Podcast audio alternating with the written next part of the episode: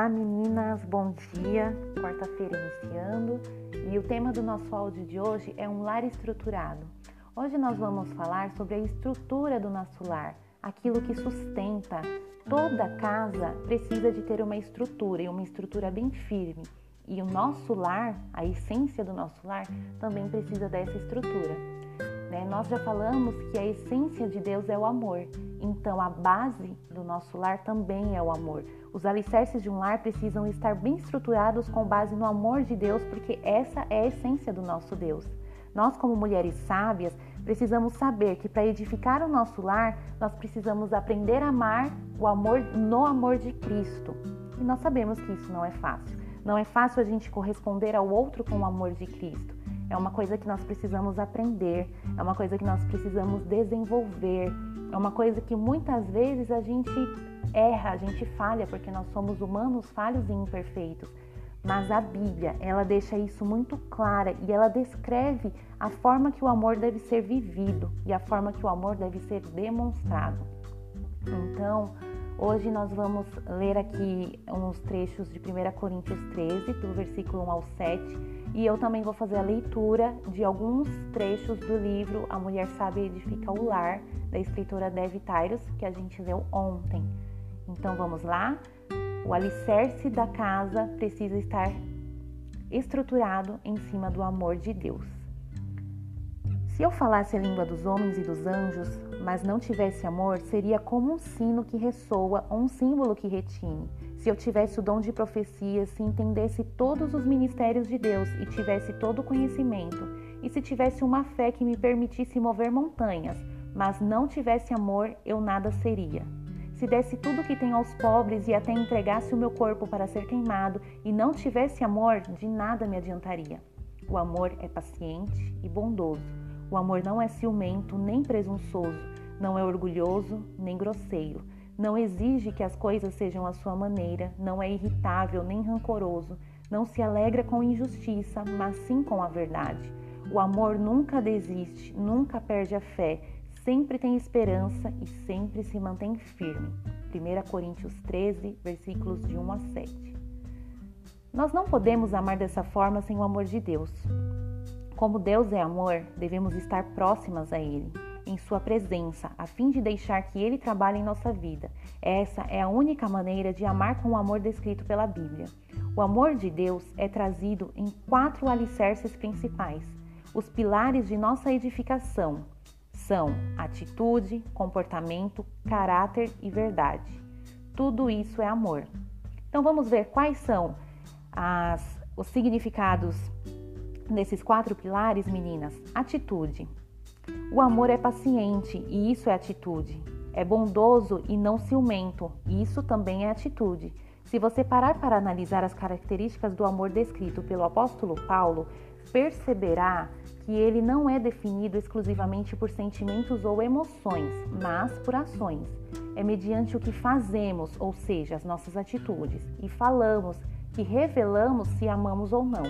A atitude denuncia se temos em nós de fato o amor de Deus.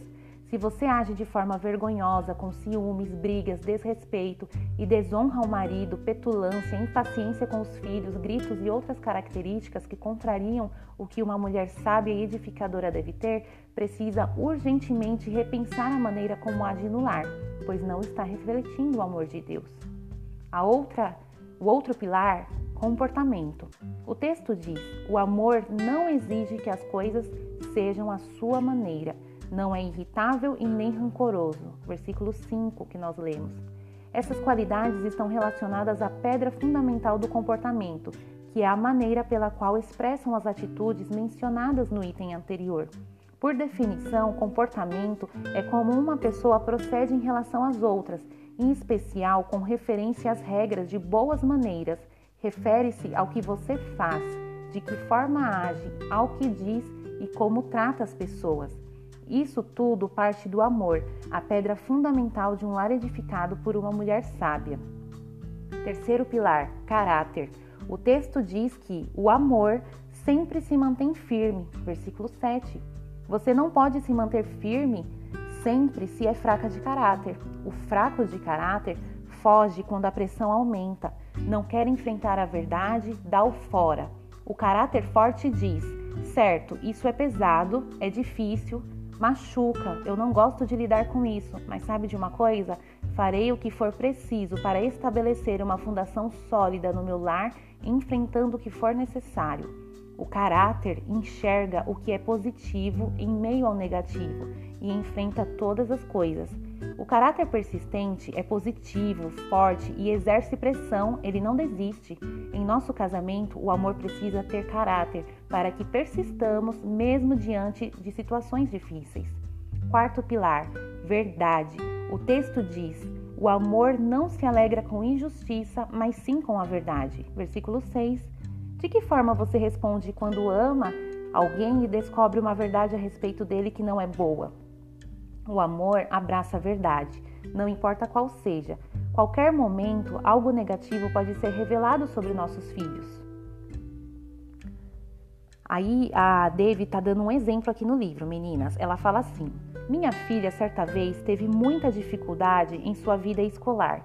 Isso aconteceu porque Larry, que é o marido dela, e ela estavam tão, tão atarefados que relaxamos nas atividades que estavam fora do nosso trabalho ministerial.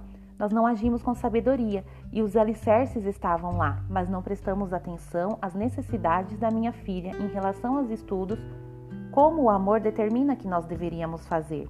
Certo dia recebemos um telefonema da escola, pois ela não leu o livro que deveria ser lido e, consequentemente, não fez a tarefa. Quando as crianças estavam devolvendo os trabalhos, ela furtou uns dos que estavam na cesta do professor e o copiou, parafraseando. Porém, a professora viu o que ela fez e muito sabiamente nos telefonou. O que fazemos numa situação como essa, se temos um fundamento estabelecido em amor? Seria muito mais fácil se não soubéssemos disso ou disséssemos para a professora deixar para lá. Mas não. O amor abraça a verdade tanto faz se é uma verdade positiva ou negativa, ela é benéfica. Quando você descobre que seus filhos fizeram algo e isso a desaponta por causa dos seus padrões cristãos, em vez de ficar desolada, abrace a verdade e encare. Pode ser necessário fazer alguns ajustes e sabedoria implica reconhecer quando você não foi sábia. A verdade sobre minha filha revelou que estava enfrentando dificuldades em uma área que não percebemos. Isso abriu meus olhos completamente e fiz ajustes na forma como eu poderia ajudá-la com seus trabalhos escolares. Em vez de eu ficar impressionada com a verdade sobre ela, agi de forma correta e isso alimentou o amor dela por mim. A maioria das vezes que ficamos nervosos com verdades negativas é por causa da nossa própria imagem, que vivemos tentando proteger. Um outro ângulo da verdade em amor é que o amor abraça a verdade sobre nós mesmas. A mulher sábia precisa estar apta a aceitar a verdade sobre si, aquela que não consegue ou que você não consegue ver. Se eu vejo um lado meu, meu marido e meus filhos podem enxergar outros lados. Eu posso ver minhas costas com a ajuda de outro objeto ou de outra pessoa, e todos nós temos frente e costas. Se você me diz, por exemplo, Deve, seu abraço tem uma, seu braço tem uma sujeirinha bem aqui, precisarei tirá-la.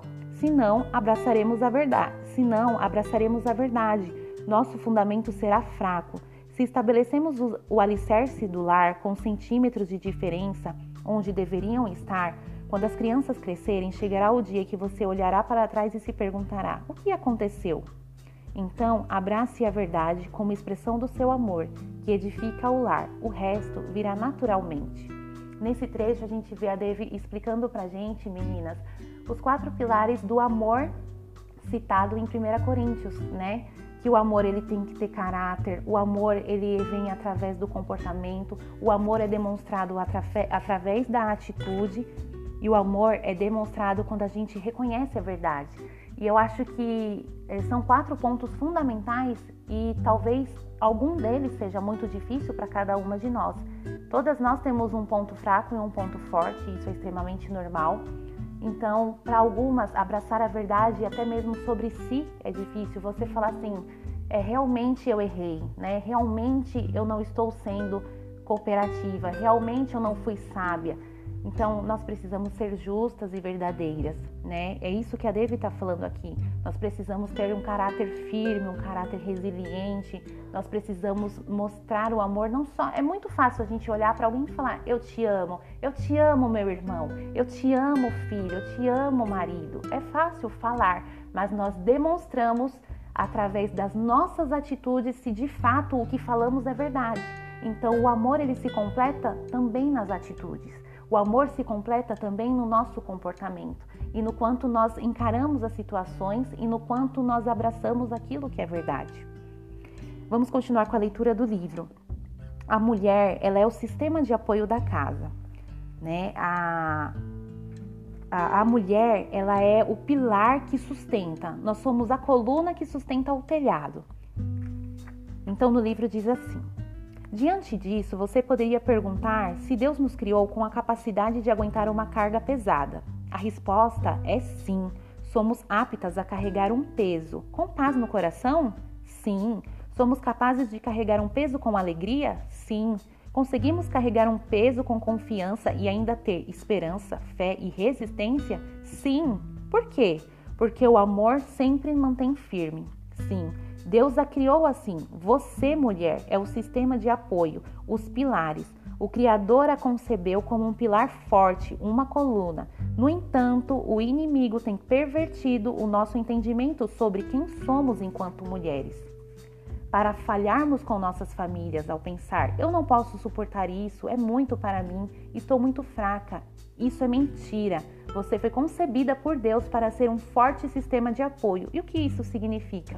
Para mulheres casadas com ou sem filhos, significa que devem ajudar o marido, sendo ele crente em Jesus ou não. Isso está de acordo com a Bíblia. Da mesma forma, vocês esposas, sujeitem-se à autoridade do seu marido, assim mesmo que ele se recuse a obedecer à palavra. Ele será conquistado por sua conduta, sem palavra alguma, mas por observar o seu modo de viver puro e reverente. Está em 1 Pedro 3, versículos 1 a 12. Para mulheres solteiras, a Bíblia diz que ela deve se preocupar com as coisas do Senhor.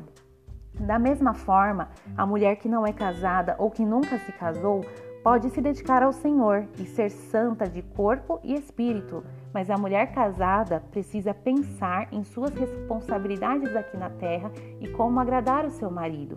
Se você não é casada e o sistema de apoio para uma para uma causa, um ministério, uma missão, Desculpa, menina. Vamos lá. Se você não é casada, é o sistema de apoio para uma causa, um ministério, uma missão. Deus não a chamou para viver para si mesma, mas para usar a força que ele lhe concedeu como mulher para fazer os trabalhos do reino.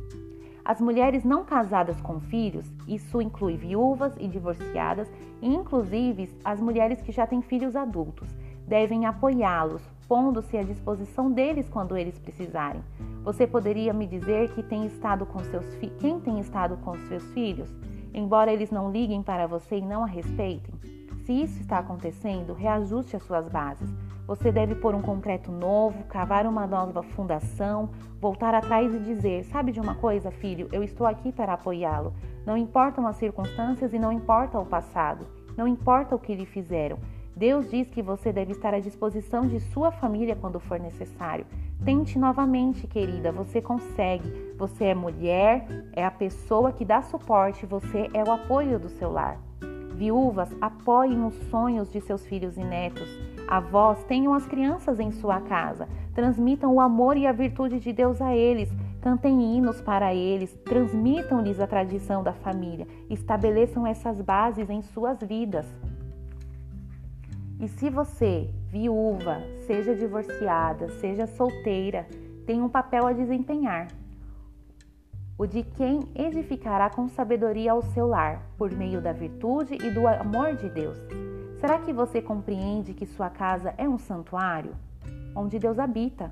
Só porque você vive sozinha, em termos humanos, não significa que o seu lar não possa ser espaço onde se ministre aos outros, aos filhos, aos netos, aos filhos de seus vizinhos.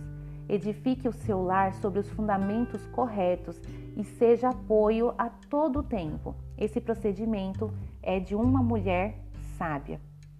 Como é bom, né, meninas, entender a estrutura de um lar. Um lar bem estruturado é um lar onde o amor de Deus é o centro. Tudo que envolve Deus é amor, porque a base do Deus, a essência de Deus é amor. Nós temos um Deus que é justiça, nós temos um Deus que é força, nós temos um Deus que é provisão, mas a essência do nosso Deus é o amor, né? Porque Deus amou o mundo. Deus entregou o seu filho por amor. Não tem, não tem algo que, não tem outra palavra que resuma o nosso Deus. Não tem outra palavra que, que talvez resumir não seja a palavra correta, mas que defina, né? Definição, é isso que eu quero dizer. Não tem outra palavra que defina melhor o nosso Deus do que o amor. E se nós somos filhas de Deus e queremos é, passar essa essência, mostrar aos outros é, o amor de Deus, nós só poderemos fazer isso se nós vivermos em amor. E viver em amor não é só o falar, é o agir, é o proceder, tudo isso envolve o amor que nós, como mulheres sábias, possamos edificar o nosso lar de amor, que nós possamos viver os ensinamentos para a honra e glória do nome de Deus, que o nosso amor esteja presente aonde nós estivermos, que os alicerces sejam sustentados, os alicerces do nosso lar sejam sustentados pelo amor de Deus. Que Deus te abençoe e eu te espero amanhã no próximo áudio. Tchau!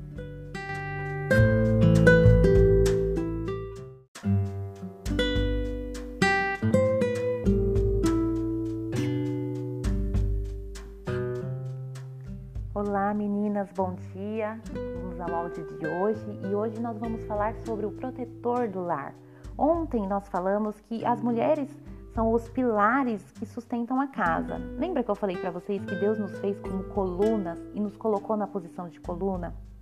E agora eu te falo, se uma casa tem coluna, o que mais essa casa precisa para ser completa? Eu acho que uma casa sem telhado não faria sentido, não é verdade? Uma casa que não tem proteção, está sujeita à chuva, está sujeita ao vento. Pois é, hoje nós vamos entender o papel do homem e por que Deus o criou e qual o papel dele no lar. É exatamente isso. Se nós somos as colunas, o homem é o telhado desse lar. O homem é o protetor do lar. Essa é a principal função do homem, proteger. A Bíblia diz que o cabeça de todo homem é Cristo e o cabeça da mulher é o homem e o cabeça de Cristo é Deus. O homem não foi criado por causa da mulher, mas a mulher foi criada por causa do homem.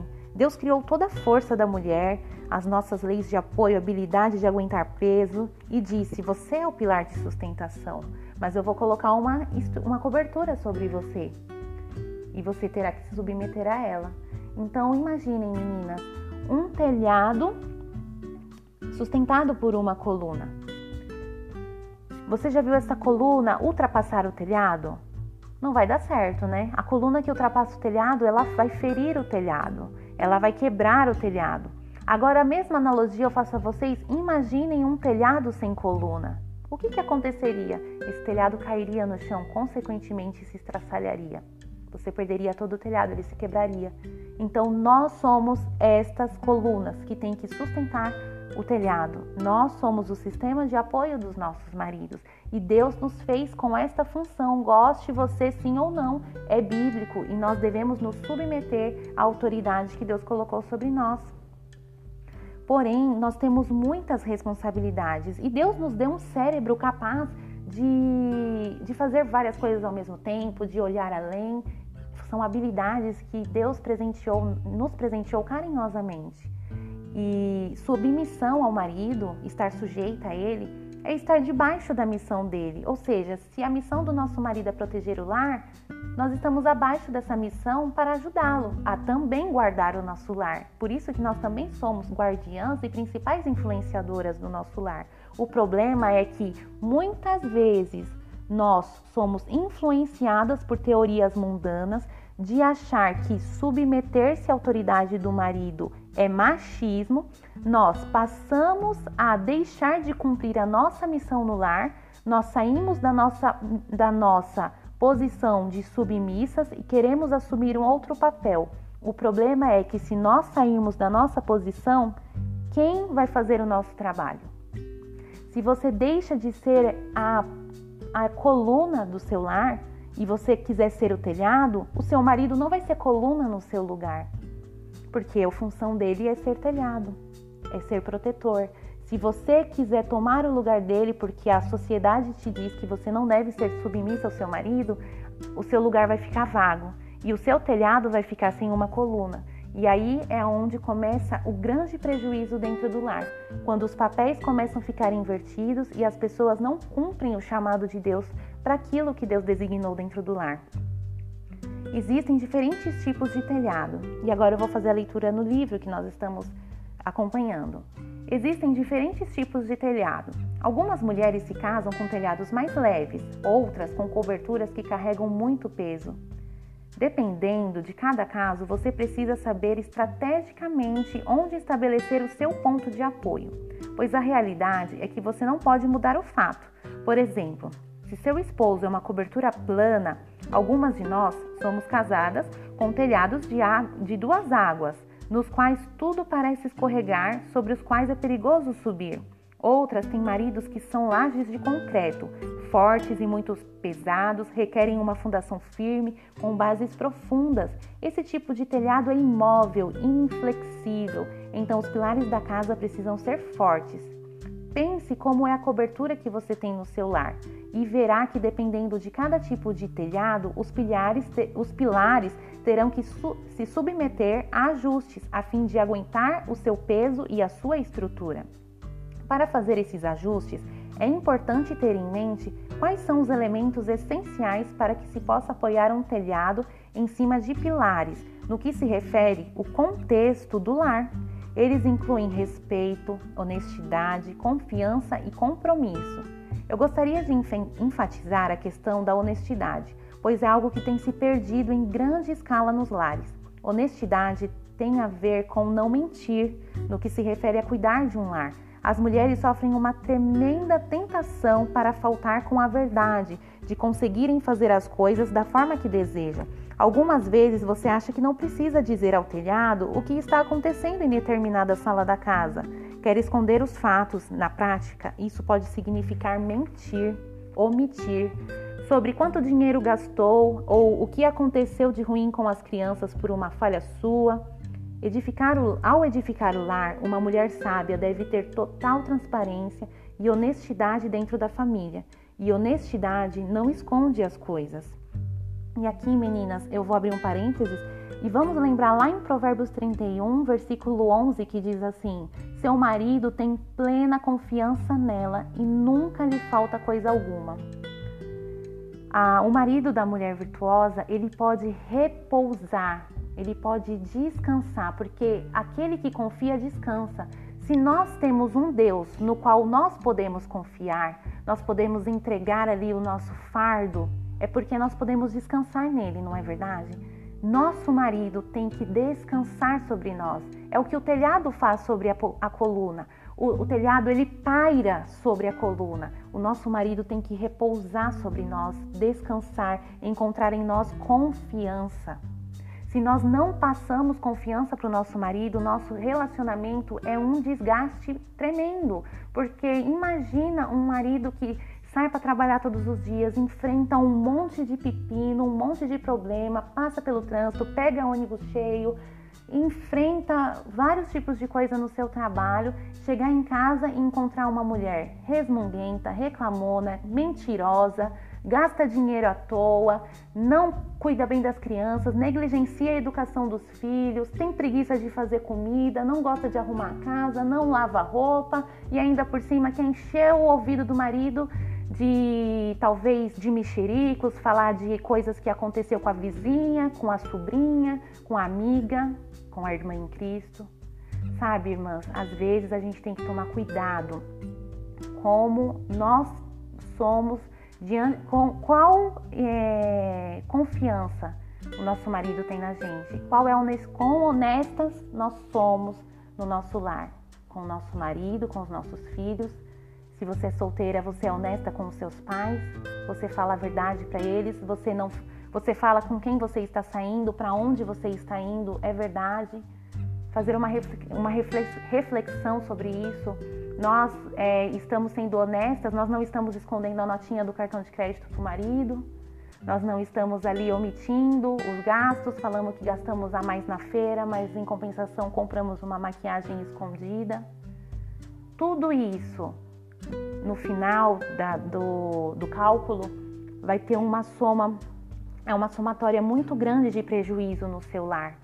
Às vezes, parece pequenas atitudes que não fazem diferença. Que mal faz eu comprar um batom novo para mim? Mas se você não falou para o seu marido, se, se na, no seu caso, se de repente no seu caso, o seu marido ele precisa saber para fazer a somatória dos gastos no final do mês, de repente na sua casa é assim, ele precisa saber para saber se vai ter condições de, de te dar esse agrado. Mas se você faltar com honestidade, com sabedoria, no final do mês alguma coisa vai dar errada. E se der errado, vai ter algum conflito. Se tiver conflito, o seu lar vai estar desestruturado. Então a confiança é algo que se constrói através das atitudes, através, não só através das palavras. Nós devemos vigiar muito com isso e principalmente quando nós temos filhos, porque os filhos aprendem através do nosso exemplo, do nosso proceder. Tem, eu já ouvi exemplos de mães que falam para os filhos não contar tal coisa para o pai e ensina os filhos a esconder coisas do pai.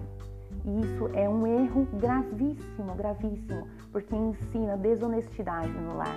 E se a gente passa a imagem de desonestidade no lar, que tipo de ser humano a gente está criando para o restante do mundo? Que tipo de caráter nós estamos ensinando para os nossos filhos? Se nós somos cristãos, nós devemos ensinar o caráter de Cristo. O que Cristo faria em meu lugar? O que Jesus faria em meus passos? Nós falamos sobre isso nessa semana.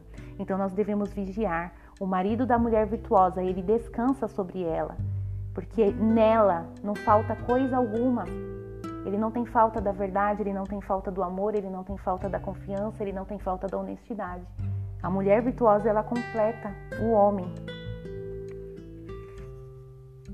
Na Universidade de Harvard, foi feito um estudo sobre casamento com foco em relacionamento matrimonial. E os pesquisadores analisaram o seguinte: que casais que brigavam bastante conseguiram ficar casados por 50 anos, mas casais que aparentemente tinham um bom relacionamento, o casamento não durou 5 anos. E eles descobriram três elementos que fizeram toda a diferença nesse casamento. Um dos elementos foi a crítica, o segundo foi o desprezo e o terceiro foi o isolamento. Ou seja, casais que discutiam mais talvez conseguiram resolver os seus conflitos sem crítica, sem se isolar e sem se desprezar. Porque o grande problema não é ter conflitos no relacionamento. Nós somos pessoas com personalidades diferentes, com temperamentos diferentes, mas nós podemos aprender a conviver com as nossas diferenças. Então, ter conflito não é problema. O maior problema é o conflito não ser resolvido e acumular conflito em cima de conflito, Nenhum casamento se acaba por causa de uma coisa muito grande que acontece de uma vez. São as pequenas coisas do dia a dia que vão acontecendo é que leva o desgaste da relação e leva a terminar um casamento. E não, perdão, e não só um casamento, a amizade, o, uma amizade se acaba às vezes você perde uma amiga e não sabe por quê. O que, que você, o que, que aconteceu ali que desgastou essa amizade? Um relacionamento entre irmãos em Cristo, irmãos em Cristo se desgasta por causa das pequenas atitudes, das pequenas falhas que não são resolvidas, das pequenas falhas que vai ficando para lá porque você considera que não é importante. Talvez para você não é importante, mas para o seu irmão é importante que seja tratado. Então, os relacionamentos existem conflitos sim, mas o problema não está no conflito, o problema é estar em não resolver o conflito com amor, como Deus ensina. A mesma coisa num, relacionamento. Nenhum lar pode sobreviver a crítica, desprezo e isolamento. Eles, esses elementos são a tempestade que vai destruir a cobertura e o sistema de apoio e a fundação. Ou seja, esses três elementos infundados ali enraigados dentro do seu lar vai destruir não só o telhado, mas pensa, vai começar ali destruindo o telhado, se destrói o telhado, destrói a coluna e consequentemente destrói o fundamento. Então, tem que vigiar para que você resolva os conflitos dentro do seu lar. Se a crítica ao marido fizer parte da sua vida, você tem que mudar as suas bases. Se você carrega desprezo por ele em seu coração, ore e abandone isso diante do Senhor. Deixe o Espírito Santo fazer o trabalho. Se você tem ficado afastada dele, você fica chateada, você se afasta, você se fecha, tome a decisão no seu coração de se reconectar com ele. Porque se isolar, desprezar e criticar vai destruir a relação entre vocês. Eu quero desafiá-la a respeito da, atmosfera da sua casa, porque ela afeta tudo. Toda pessoa que anda pela minha casa diz, é, aqui é o trecho do livro. Toda pessoa que anda pela minha casa diz: Nossa, parece que há uma fragrância, fragrância especial aqui. O que é isso? É que eu, como uma mulher sábia que edifica o meu lar, estou focada em cuidado diário, debaixo da proteção do meu marido e consciente do meu papel como pilar de sustentação dele. E você? Ou seja, a Devi fala aqui para nós que ela está nos desafiando a olhar para o nosso lar. Nós falamos sobre a essência do lar na, no começo da semana passada. Qual é a essência que você transmite no seu lar? A essência do seu lar, ela é um dos seus papéis. Ela é algo, uma responsabilidade que Deus deixou para você. Então, você sabe o que você tem que fazer na hora que você tem que fazer. O que é seu papel? Não, negligencie o seu papel de coluna, porque se você sair da sua posição de coluna, o telhado da sua casa vai cair, minha querida. E se o telhado da casa cair, vai ser um grande prejuízo para o seu lar. Por isso que Deus deu um papel para cada um desempenhar, para que tudo viva em harmonia, em perfeita, ah, em perfeita sintonia, porque Deus criou a família para viver assim. Deus deu um papel para cada um executar o seu, mas se eu deixar de fazer o meu papel, eu vou estar tá ferindo os princípios de Deus para mim, eu vou estar tá desobedecendo a Deus e, consequentemente, isso vai refletir na atmosfera do meu lar. Eu peço que você reflita sobre isso e que, independente de qual tipo de telhado você tenha na sua casa, saiba que a oração pode muito em seus efeitos. Nós vencemos muitas batalhas de joelhos no chão, não é falando nem reclamando, nem se lamentando e nem chorando.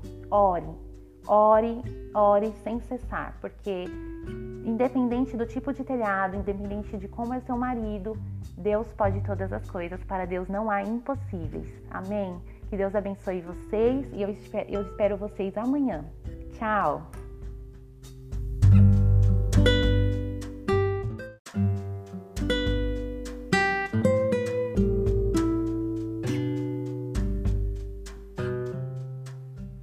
Olá meninas, bom dia! No áudio de hoje nós vamos falar sobre dinâmicas de relacionamento. O áudio anterior nós falamos que o marido é o protetor da casa, ele é o telhado e vocês devem estar pensando, né?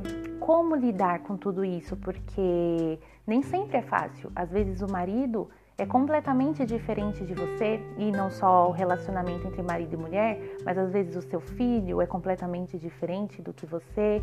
Isso porque Deus nos fez assim e Ele deu uma personalidade para cada uma de nós. Ou seja, a nossa identidade tem que ser a mesma. Nós somos filhas de Deus e nós recebemos a identidade de filhas. Porém, nós somos muitas, milhares, nós somos em diversas filhas de Deus e nós não somos iguais. Cada uma de nós temos as nossas particularidades e é isso que faz de nós termos personalidades diferentes. Lá em Tessalonicenses, 1 Tessalonicenses, capítulo 3, versículo 12, diz assim: Que o Senhor faça crescer e transbordar o amor que vocês têm uns para com os outros e para com todos, a exemplo do nosso amor por vocês. Ou seja, o nosso coração ele anseia por relacionamentos saudáveis e pacíficos. Ou seja, através das nossas dinâmicas de personalidade, através das nossas diferenças, é possível que nós demonstremos o amor de Deus através da personalidade que Ele nos concedeu. Só que para isso a gente precisa aprender a identificar a, a personalidade nossa, a gente precisa fazer um autoconhecimento e saber quem nós somos. Nós precisamos identificar a personalidade da nossa família. Nós precisamos ter consciência de que nós não vamos mudar ninguém. Então, esse é o primeiro ponto. Depois que a gente conhecer a nossa personalidade, a gente tem que aceitar a nossa personalidade. E quando a gente classificar a personalidade da nossa, dos nossos membros, dos membros da nossa família, nós precisamos entender que nós não vamos mudar ninguém. Deus nos fez assim. Quem muda é o Espírito Santo. tá bom? A gente não vai estar tá fazendo esse, é, esse, esse devocional de hoje, esse treinamento de hoje, não é para que a gente mude as pessoas, mas é para que a gente conheça e saiba se relacionar da melhor forma com cada personalidade, porque Deus nos fez assim. Então, nós precisamos entender o que? Ó, lá em Salmo 139, no versículo 13 e 14, diz assim: Tu criaste o íntimo do meu ser e me teceste no ventre da minha mãe. Eu te louvo, porque me fizeste de um modo especial e admirável. Tuas obras são maravilhosas, disso tenho plena certeza. Então, todos nós fomos criados de uma forma maravilhosa. Então, a sua personalidade não é um defeito, é algo que o Senhor colocou carinhosamente em você. Mas, assim como em tudo na vida, tudo que está em desequilíbrio, traz prejuízo. Então, se a nossa personalidade não estiver bem equilibrada, nós vamos ter alguns conflitos no nosso lar e nós podemos reduzir esses conflitos a partir do momento que nós conhecermos a nossa personalidade e a personalidade da nossa família. Uma outra coisa também que é importante dizer é que quando você reconhecer a sua personalidade, você não pode usar isso como uma desculpa para justificar as suas fraquezas. Usar aquela frase: ah, eu sou assim mesmo, eu nasci assim e eu não vou mudar. Isso é mentira. Que eu falei para vocês, nós não mudamos ninguém. Quem faz isso é o Espírito Santo.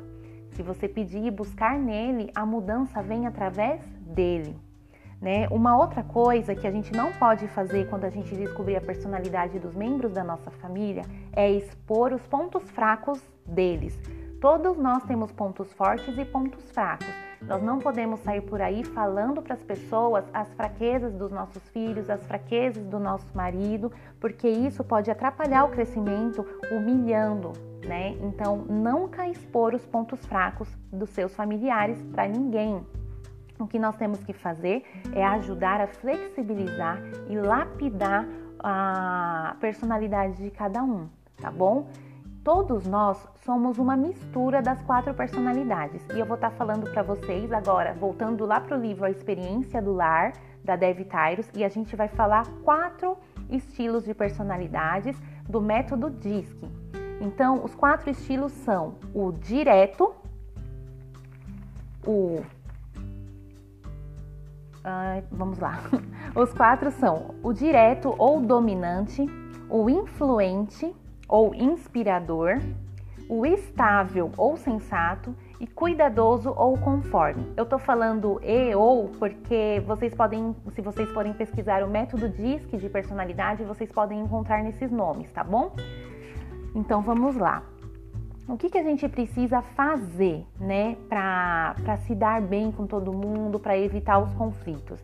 As personalidades, elas são diferentes em alguns aspectos. Algumas personalidades são mais focadas em projetos, têm um ritmo acelerado. Outras personalidades são focadas em relacionamentos, em pessoas e são mais tranquilas, mas uma não é melhor do que a outra. Deus, ele está mais preocupado em como nós tratamos as pessoas do que em quem está certo ou errado. Por isso, precisamos estar dispostas em fazer os ajustes necessários para que algo em nossa personalidade possa ajudar as outras pessoas. Então, os ajustes que nós fazemos em nós pode ser tão inspirador e tão impactante na vida dos outros que eles mesmos vão buscar ajustar a sua própria personalidade. Falando para é, esposa, marido, ou relacionamento entre adultos, mães e filhos, pais e filhos, é, é muito pelo exemplo. Né? A gente não muda ninguém falando, tá vendo? Ó, a sua personalidade faz isso e você tem que mudar, você tem que ser diferente, você tem que buscar melhoria. Não, é muito pelo exemplo. É a sua flexibilização, você Opa, flexibilizando a sua própria personalidade é que vai despertar no outro o interesse de que ele também mude. E isso através da ação de quem? Do Espírito Santo, sempre pedindo, convidando o Espírito Santo para estar à frente, sempre ele à frente de tudo. No caso de mães e filhos pequenos, onde nós estamos educando os nossos filhos, o nosso papel como autoridade sobre a vida deles é ajudá-los a flexibilizar as suas seus pontos fracos porque nós também não podemos exigir que os nossos filhos mudem, porque como eu falei, a gente não muda ninguém, né? Mas a gente ajuda eles a lapidar aquilo que eles têm de melhor. E aquilo que é um ponto fraco ou um defeito vai ficar tão imperceptível porque foi lapidado aquilo que é melhor. Então é isso que eu quero que vocês pensem nesse estudo que nós vamos fazer. A Dev dá aqui no livro dela algumas modificações que nós podemos fazer de acordo com a nossa personalidade. Então vamos lá. O estilo ou comportamento dominante e direto, como que é essa pessoa? Essa pessoa é o líder, gosta de estar no comando. Você que é o um membro direto ou dominante da família, é muito determinado, não gosta de ladainha, vai direto ao ponto, é motivado, sabe tomar decisões rapidamente tem habilidade de organizar toda a família, gosta de entender toda a situação, enfrenta novos desafios de cabeça erguida e pode agir corajosamente. Você se sente renovado quando faz alguma atividade física. Esse é o membro dominante da família. Porém, existem alguns pontos que nós podemos mudar e modificar para melhor o membro dominante da família. O dominante pode diminuir o ritmo, Fale e movimente-se um pouco mais devagar. Seja rápido em pedir desculpas, em dizer que estava errado. Pratique a paciência e ouça mais. Não dê conselhos quando não lhe pedirem. Passe tempo com qualidade com os seus relacionamentos importantes. Não permita que o trabalho ou projeto seja mais prioritário do que as pessoas. Seja rápido em elogiar e demonstrar afeto aos que estão em sua, à sua volta. Suavize sua voz, suas palavras e a forma de aproximar-se de outras pessoas. Relaxe, tente não controlar ou dominar as situações em seu lar. Esse é o desafio do membro dominante da família. Então, minha amiga, se você se identificou, aqui nós temos as características do dominante e aquilo que você pode flexibilizar para que a sua personalidade fique o mais próximo possível daquilo que Deus projetou para você. Agora, nós vamos conhecer o membro, membro influente ou inspirador da família.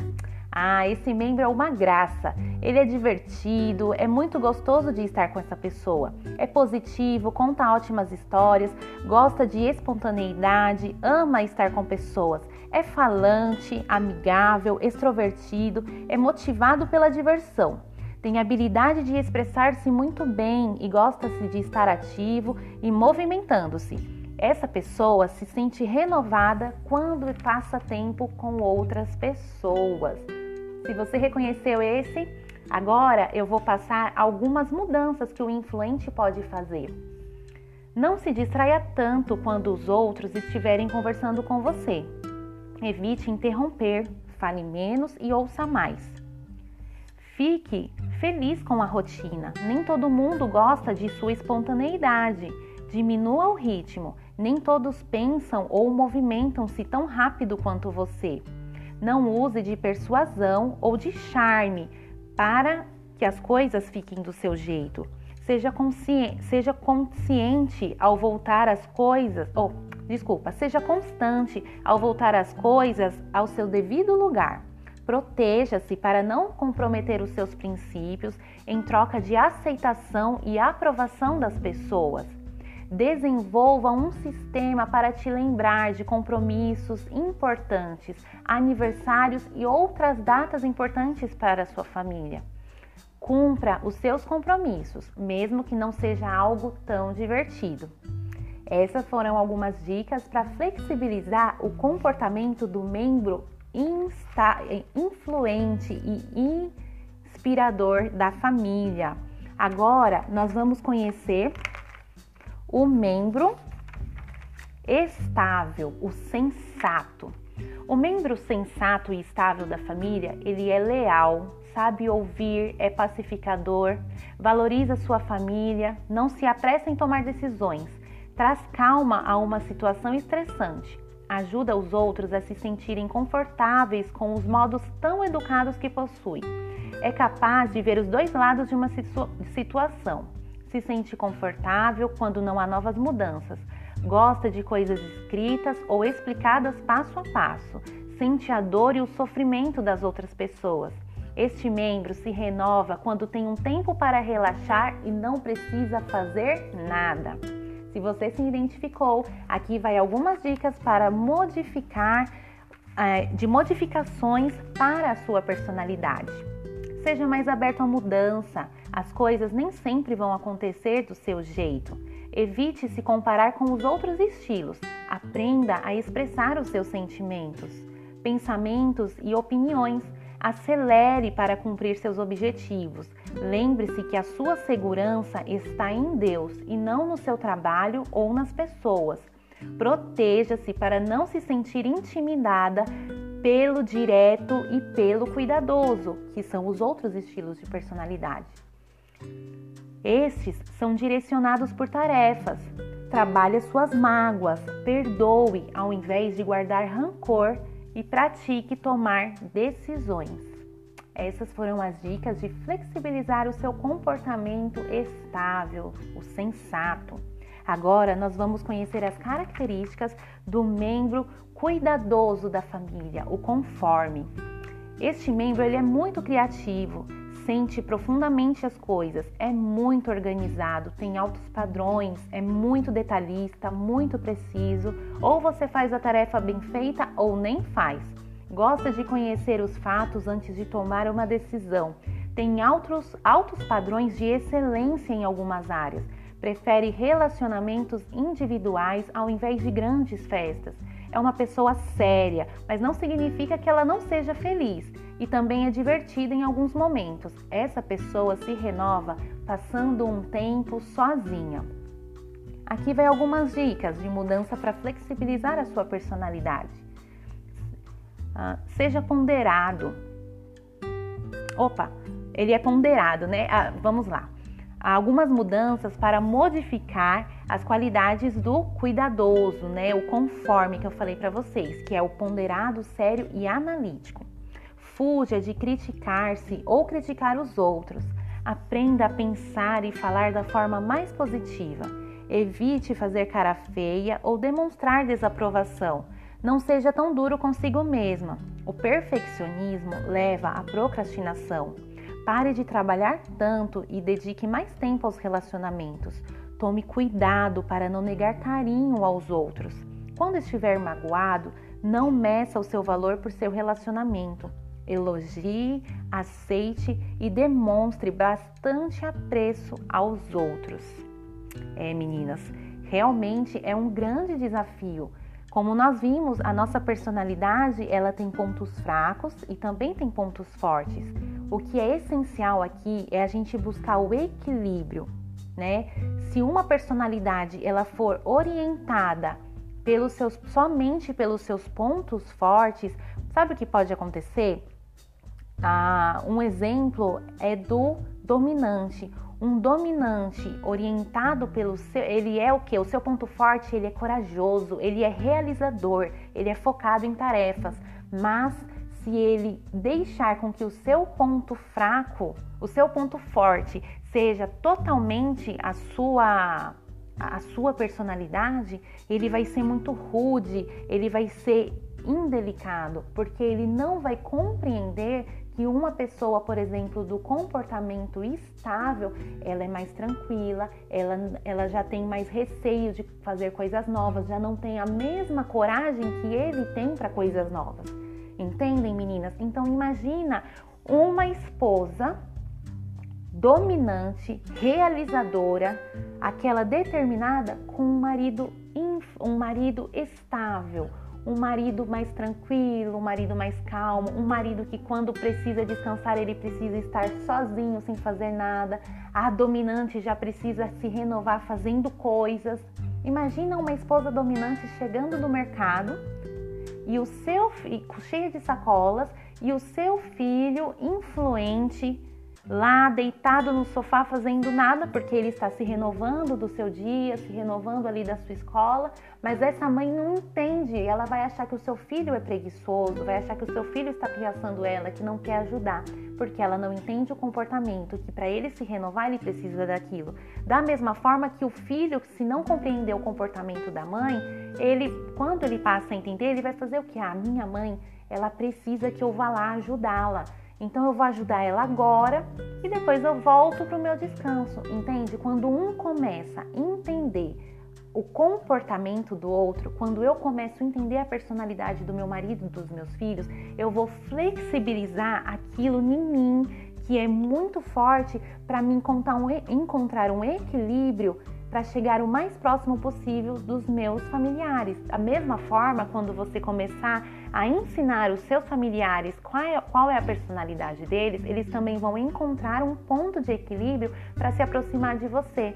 Por isso que nós não mudamos ninguém, nós flexibilizamos, nós lapidamos aquilo que Deus já colocou dentro de nós, tá? A ajuda do Espírito Santo ela é totalmente é, importante nesse, nesse processo. A, a, resolução de conflitos ela vem quando você consegue entender o outro lado, quando você consegue se colocar no lugar daquela pessoa. Um perfil é, estável ele tem, ele tem um comportamento um pouco mais acomodado. O perfil direto, ele é um comportamento mais acelerado. Então, uma pessoa muito rápida e uma pessoa muito parada vão entrar em conflito. Porque você vai olhar para o, o dominante, ele vai olhar para o estável de forma que vai achar que ele é muito preguiçoso. Mas isso é uma parte da característica dele. Mas não significa, não significa que o estável possa ser mais rápido, possa ser mais proativo, ele pode desenvolver essas habilidades.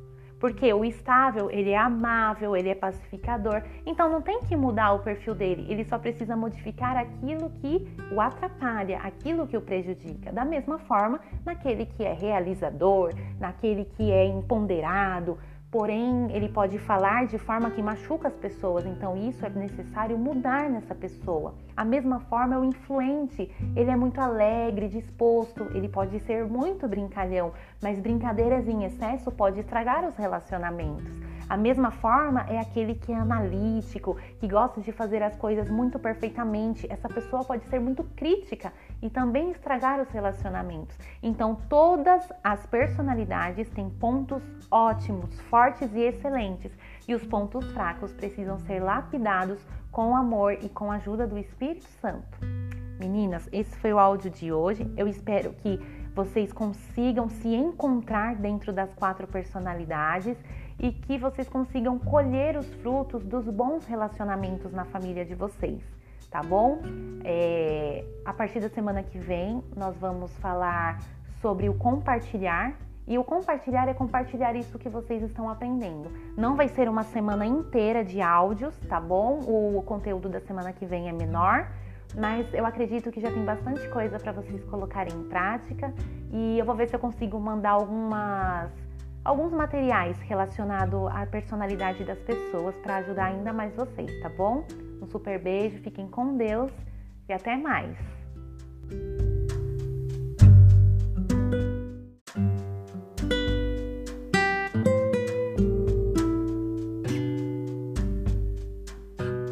Olá meninas, bom dia! Estamos entrando na nossa quarta semana da jornada Influencers do Lar. Essa, essa jornada, gente, foi bem assim um resumo para que vocês consigam, assim, na sua totalidade, influenciar pessoas.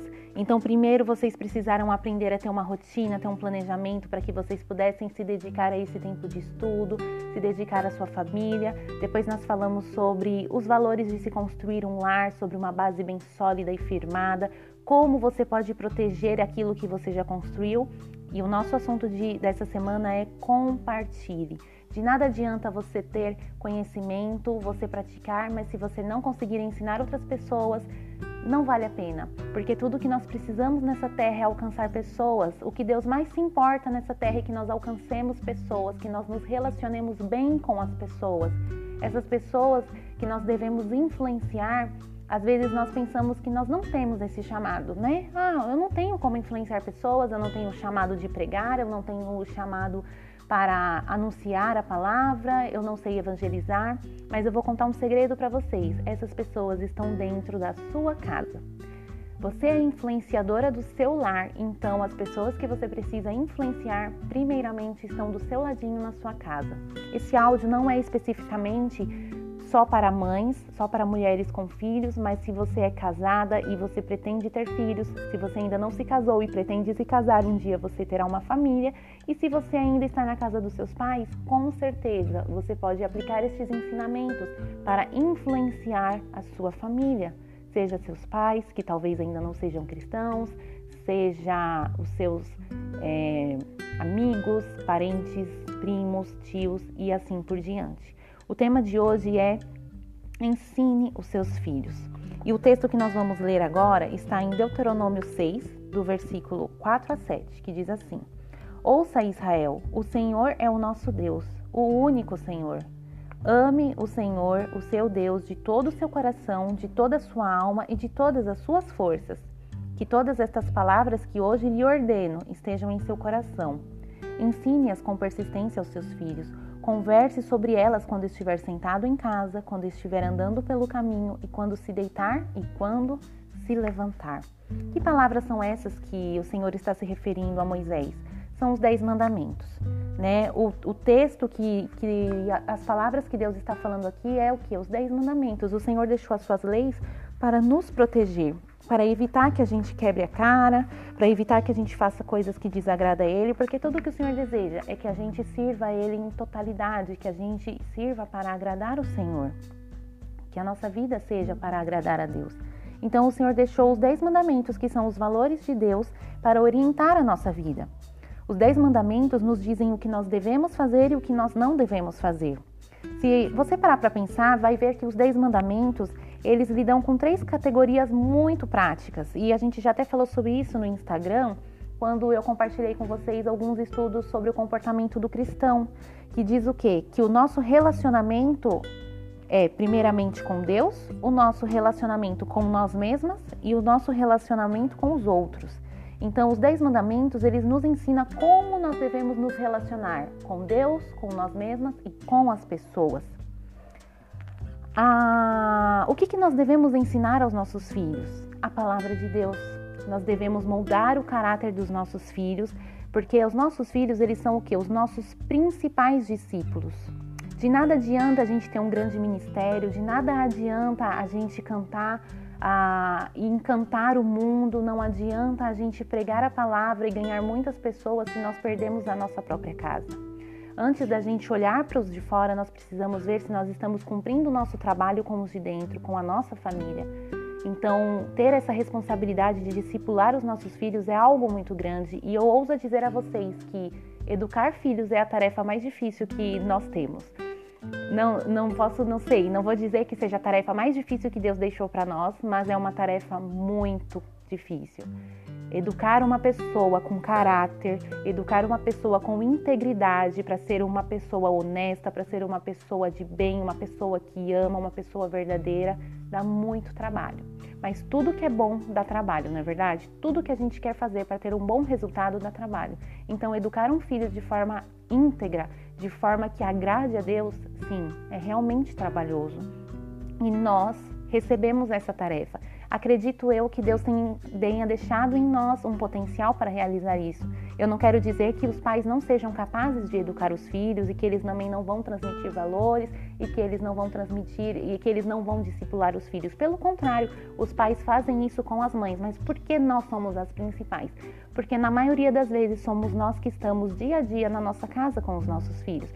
Somos nós que vemos acordar, somos nós que vemos tomar banho, somos nós que vemos as birras, somos nós que vemos aquela carinha emburrada quando chega da escola, somos nós que vemos as brigas entre irmãos. Na maioria das vezes, somos nós que vemos o comportamento diário dos nossos filhos.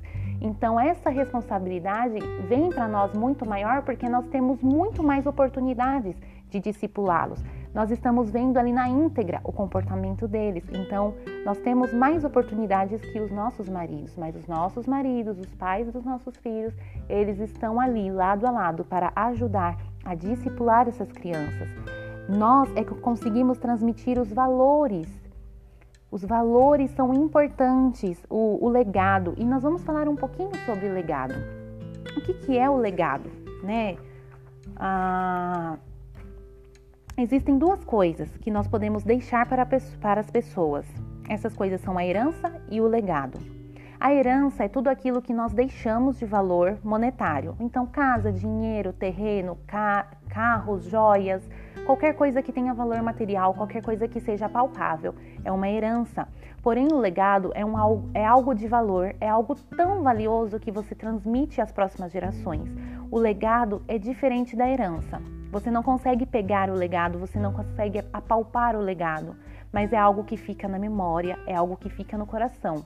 O legado é uma atitude sua tomada hoje, mas que vai ser lembrada e vai se perpetuar por várias gerações. Ou seja, por onde a gente passa, nós podemos deixar um legado e ele pode ser bom ou ele pode ser ruim. E na Bíblia nós encontramos exemplos de legados bons e de legados ruins. Eu não vou abrir com vocês, mas em 2 Crônicas fala sobre um rei que ele não quis que, que as pessoas não quis ser lembradas, não, não quiseram se lembrar dele nem na sepultura. É, eles não quiseram fazer nenhum tipo de homenagem para esse rei de tão mal, de tão terrível que ele foi. E vocês podem ler isso em 2 Crônicas, versículo 21, ou capítulo 21, versículo 20. Porém, nós também vemos histórias de muitas pessoas que foram lembradas, que construíram um bom legado, que deixaram algo de valor. Não é errado a gente querer deixar uma herança é, uma herança, já que nós falamos que a herança é algo relacionado aos bens materiais, não é errado e a Bíblia não condena isso, não é pecado. Mas a reflexão que eu quero trazer para vocês hoje é que essa, que a herança não é primordial, não é tão importante. Deus não se importa tanto se você vai deixar dinheiro, se você vai deixar uma boa casa ou um bom carro, se você vai conseguir que os seus filhos tenham a melhor formação acadêmica. Não, Deus não está preocupado com isso, porque Deus está preocupado com a alma do seu filho. E nem sempre dinheiro, nem sempre bom estudo, nem sempre o, as heranças vão proporcionar a salvação da alma do seu filho. O que Deus ele mais quer é que nós transmitamos, que nós possamos transmitir a palavra de Deus para os nossos filhos, que nós moldemos o caráter de Cristo. Nós mães, nós vamos imprimir a identidade de cristão na vida dos nossos filhos. Sabe aquela coisa de você ter uma criança e talvez a sua filha tenha o cabelo, por exemplo, a minha filha tem o cabelo todo enroladinho, assim como o meu. E eu sempre falo para ela: o seu cabelo é lindo, o seu cabelo é lindo, o nosso cabelo é lindo. Nosso cabelo é assim, dá trabalho para pentear, mas foi assim que Deus criou a gente, com o cabelo enroladinho. Independente se nós temos se tem amiguinhas com cabelo liso, porque Deus criou cada uma assim. E todas são lindas. E todas somos filhas de Deus. E, to, e Deus ama a todas da mesma forma. Então nós vamos imprimir a identidade cristã dos nossos filhos. O que, que é a identidade do cristão? Vós fostes escolhidos e eleitos como filhos de Deus. Então, a identidade cristã é que todos nós somos filhos de Deus. Caráter e personalidade é algo diferente que nós vamos adquirindo com o decorrer, com aquilo que nós aprendemos, com aquilo que nós ouvimos, com aquilo que nós estudamos e com aquilo que nos é ensinado. Então, nós vamos moldando o caráter dos nossos filhos de acordo com aquilo que nós ensinamos e nós transmitimos para eles. Mas a identidade cristã é a mesma. Então, nós precisamos firmar isso nos nossos filhos, que eles tenham a mente sempre firmada de que eles são filhos de Deus. Independente do que digam para eles, eles são filhos de Deus eles são amados por Deus. Eu ensinei para os meus filhos uma frase que diz o seguinte: Eu sou amado por Deus, eu sou importante para o reino de Deus. É, tem mais um, tem, tinha mais um trechinho, mas depois eu vou, eu vou me recordar e eu escrevo aqui para vocês. São três frases e que diz: Eu sou importante para Deus, eu sou ah, é assim, meninas, desculpa. Eu sou amado por Deus, eu sou importante no reino de Deus. Ai, gente, não vou lembrar, mas tudo bem. Eu vou escrever aqui. São três frases que, que é voltado para a identidade da pessoa. Então essa frase ela foi até extraída de um filme que eu vi uma amiga falando que ela começou a ensinar isso para as filhas dela. Ela tem duas meninas e ela começou a ensinar isso para elas para imprimir a identidade e firmar na cabeça das filhas delas que elas eram amadas por Deus, que elas são especiais e que elas são importantes no reino de Deus. Então, nós devemos passar esse legado para os nossos filhos, independente de meninos ou meninas, todos somos importantes no reino de Deus. Todos nós temos papéis a cumprir, cada um na sua individualidade, porque o Senhor nos formou com características diferentes para que o seu reino seja promovido em totalidade. As personalidades, ela vêm para completar umas às outras, não é para competir entre elas. O dominante não é mais importante que o influente, o influente não é mais importante do que o conforme e assim por diante. Nós nos completamos no reino de Deus para promover a obra de Deus. Então nós precisamos transmitir esses valores para os nossos filhos com aquilo que nós falamos, com aquilo que nós apresentamos a eles. O livro A Experiência da Mesa fala que na mesa nós podemos moldar o caráter dos nossos filhos, nós podemos educar os nossos filhos por meio de refeições à mesa. A gente não está falando de transformar a mesa no lugar para a gente acusar, no lugar para a gente fazer, é, é, é, colocar ali castigos e repreensões. Mas na mesa, por exemplo, se o seu filho chega e fala, ah, eu fiquei muito chateado, fiquei nervoso na escola porque falaram isso para mim e isso me chateou e fiquei bravo e eu briguei. Ali é o momento de você falar, nossa filho, não tem problema ficar bravo. Deus não, não fica bra... Deus não, não fica triste porque a gente tem o sentimento da raiva, mas nós não podemos pecar por conta da raiva, porque nós devemos amar uns aos outros, então a gente tem que estar tá pronto para perdoar. Perdoar porque a pessoa falou sem saber, perdoar porque Jesus morreu por mim, Jesus morreu por ela também, e ali a gente faz o que? A gente ministra a palavra de Deus nesses momentos. Então a mesa ela também serve para caráter, né? Para moldar o caráter e em diversas situações no seu lar você pode moldar o caráter dos seus filhos. É, vocês sabiam também que nós, mães, somos as primeiras pessoas que apresentamos o pai aos filhos. Então, nossos filhos, eles nascem de dentro de nós. Nós criamos aquele vínculo, nós amamentamos ou se dá mamadeira, não importa. O vínculo da mãe e filho é muito, mãe e filho é muito forte. E geralmente você passa o bebê ali para o pai e às vezes o bebê já quer chorar se você é uma mãe que você já pega de volta e fala: "Não, não, não deixa, não deixa chorar, não". Se você pega e fala: "Não, vai com o papai, fica com o papai", ou o papai vai brincar com você. Ah, o papai tá chegando, né? Aquela coisa do primeiro ano do bebê, onde você tá ensinando o seu filho as coisas, então tá perto do horário do papai chegar, ou você ouve o barulho do carro, ó, oh, papai chegou. E é muito engraçado, porque quando eles começam a falar, eles falam: "Ó, seu pai chegou". Aqui em casa acontecia muito isso, porque a gente transmite aquilo do, do vínculo, a gente começa a passar aquilo pro filho, de que, ó, o seu pai é assim, vai brincar com você, o seu pai faz isso, o seu pai está chegando. Agora, se a gente faz isso do, da forma contrária, a gente pode quebrar uma relação de pai e filho. Então, a maneira que nós apresentamos o pai pro filho é muito importante como você vai fazer com que a criança se relacione. Se você tem algum problema com seu marido, nunca reclame do seu marido na frente do seu filho. Não fique falando, ai, o seu pai, ó, que saco, só me deixa esperando. Então você vai transmitir aquela impressão de, tipo, o papai, ele deixa a mamãe triste, ah, o papai deixa a mamãe sempre brava. E por que que hoje, gente, eu ouso dizer a vocês? Porque que às vezes, não tô falando que isso é regra e que isso aconteça sempre por conta da, do erro, talvez, da mãe, não tô falando isso. Mas por que, que existem tantos meninos afeminados ultimamente? Às vezes, aquele vínculo de pai e filho foi quebrado. Às vezes a criança não aprendeu a desenvolver e a olhar a paternidade, a respeitar o pai ali como homem da casa e acaba olhando o quê? Que a mãe é melhor. A referência de mulher na casa é muito mais forte. A minha mãe, ela é, a minha mãe é mais amorosa a minha mãe ela, ela é mais amável, a minha mãe é mais amigável. Então a pessoa começa, o filho começa a ter uma referência tão grande da mãe que começa a querer ser igual à mãe, começa a querer ser igual à professora, porque admira muito a professora na escola. Então nós precisamos ter cuidado, principalmente mães de meninos, porque a maioria dos professores são mulheres, as professoras de EBD são mulheres, as professoras da escola, em grande maioria, são mulheres. E se nós não mostrarmos para os nossos filhos que o pai é um bom espelho, que, que, que eles devem seguir também a conduta do pai, ou de um avô, ou de um tio, uma figura masculina que eles devam respeitar e admirar, a gente pode quebrar esse vínculo e confundir a cabeça dessa criança. Então, em tudo, meninas, em tudo, nós precisamos pedir sabedoria a Deus, porque a gente pode é, moldar um caráter que a gente não quer imprimir um caráter que a gente não queira nos nossos filhos. Então a dependência de Deus é muito forte. Transmitir valores, existem valores invertidos. Hoje em dia é mais importante você ter mais relacionamento com amigos do que com família. E eu, eu sempre digo que essa pandemia não veio por um acaso. Ela não veio por um acaso. Quantas famílias talvez não estavam ali sem um momento de passarem juntos, assistirem filmes juntos, de se alimentarem juntos, de dormir e acordar no mesmo horário. Então, a pandemia não veio à toa, para que a gente resgate valores perdidos, para que a gente deixe um bom legado na vida dos nossos filhos.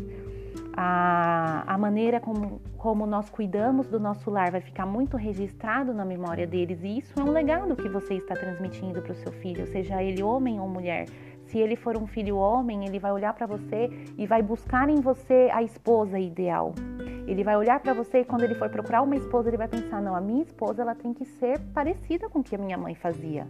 Cuidava da gente assim, cuidava da casa assim, então ele vai, vai buscar referência de esposa naquilo que você está sendo para o pai dele.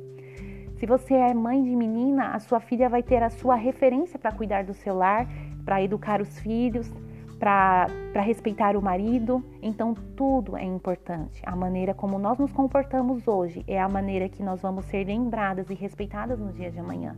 O legado que nós estamos, estamos construindo hoje vai ser o legado que nós deixaremos para as gerações futuras, sejam dos nossos, fi dos nossos filhos, dos nossos netos, sejam as gerações dos amigos e dos conhecidos. Então, ensinar os filhos e discipular os filhos é a tarefa árdua, difícil, mas não é impossível.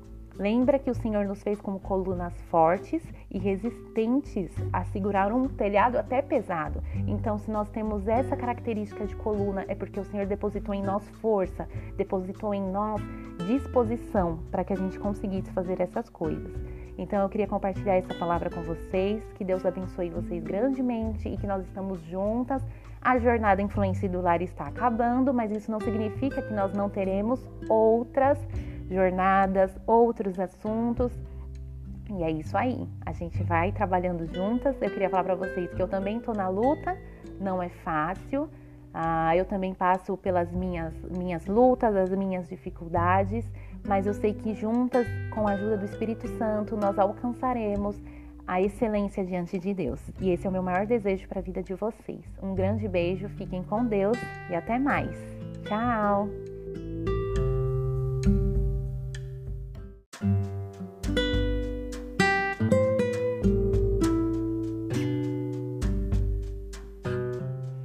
Olá meninas, bom dia. Vamos dar continuidade ao nosso áudio de hoje. Nós vamos falar hoje sobre compartilhar com os da mesma fé. Como é importante, nós, como verdadeiras cristãs, possuímos muito, mas muito mais riquezas do que o dinheiro pode comprar. Sendo assim, nós temos muito para compartilhar umas com as outras, né? Tito fala, Tito 2, ele fala exatamente sobre isso, sobre compartilhar todas estas riquezas. Então eu convido você a pegar sua Bíblia, abrir em Tito capítulo 2 e vamos ler do versículo 1 ao 5. Você, porém, fale o que está de acordo com a sã doutrina Ensine os homens mais velhos a serem moderados, dignos de respeito, sensatos e sadios na fé, no amor e na perseverança.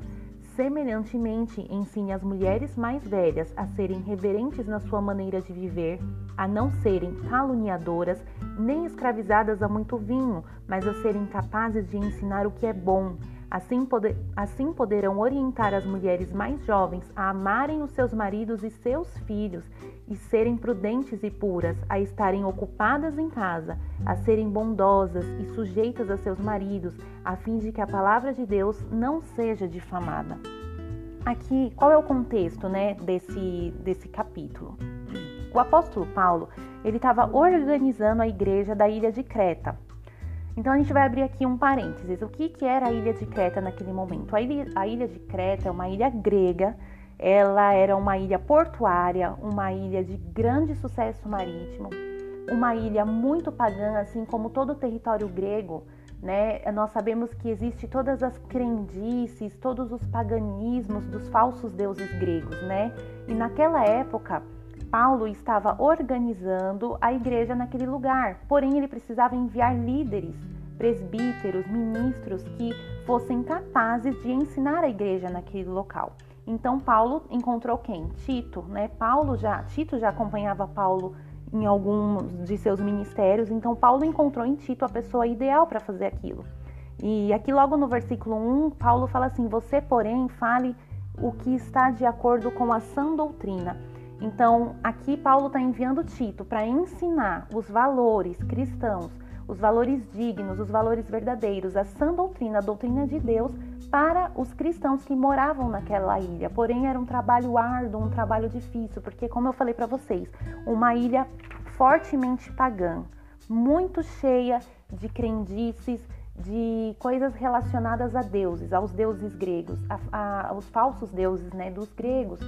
E ali vocês podem observar que Paulo ele diz a Tito o quê? Que ele deve ensinar as mulheres a serem reverentes na sua maneira de viver e não serem escravizadas a muito vinho. Aqui acontece um, aqui nós vemos um contexto onde as mulheres não estavam em suas casas. As mulheres tinham, tinham abandonado suas casas para estarem na rua, para estarem trabalhando, para estarem conquistando as coisas voltadas para aquele paganismo. Eu não vou entrar muito no contexto né, relacionado a isso, mas você pode pesquisar e entender o que estava acontecendo naquela situação. Mas aqui Paulo ele até adverte de que as mulheres precisavam ser ensinadas a amar os seus filhos. Você pode imaginar uma pessoa tendo que ensinar uma mãe a amar os filhos? A situação de Creta era tão decadente, ele estava tão afastada do propósito original de Deus para a família, que o apóstolo Paulo precisava é, ele tinha preocupação com a santidade da igreja, com o relacionamento entre família. E ele manda essa palavra para as mulheres.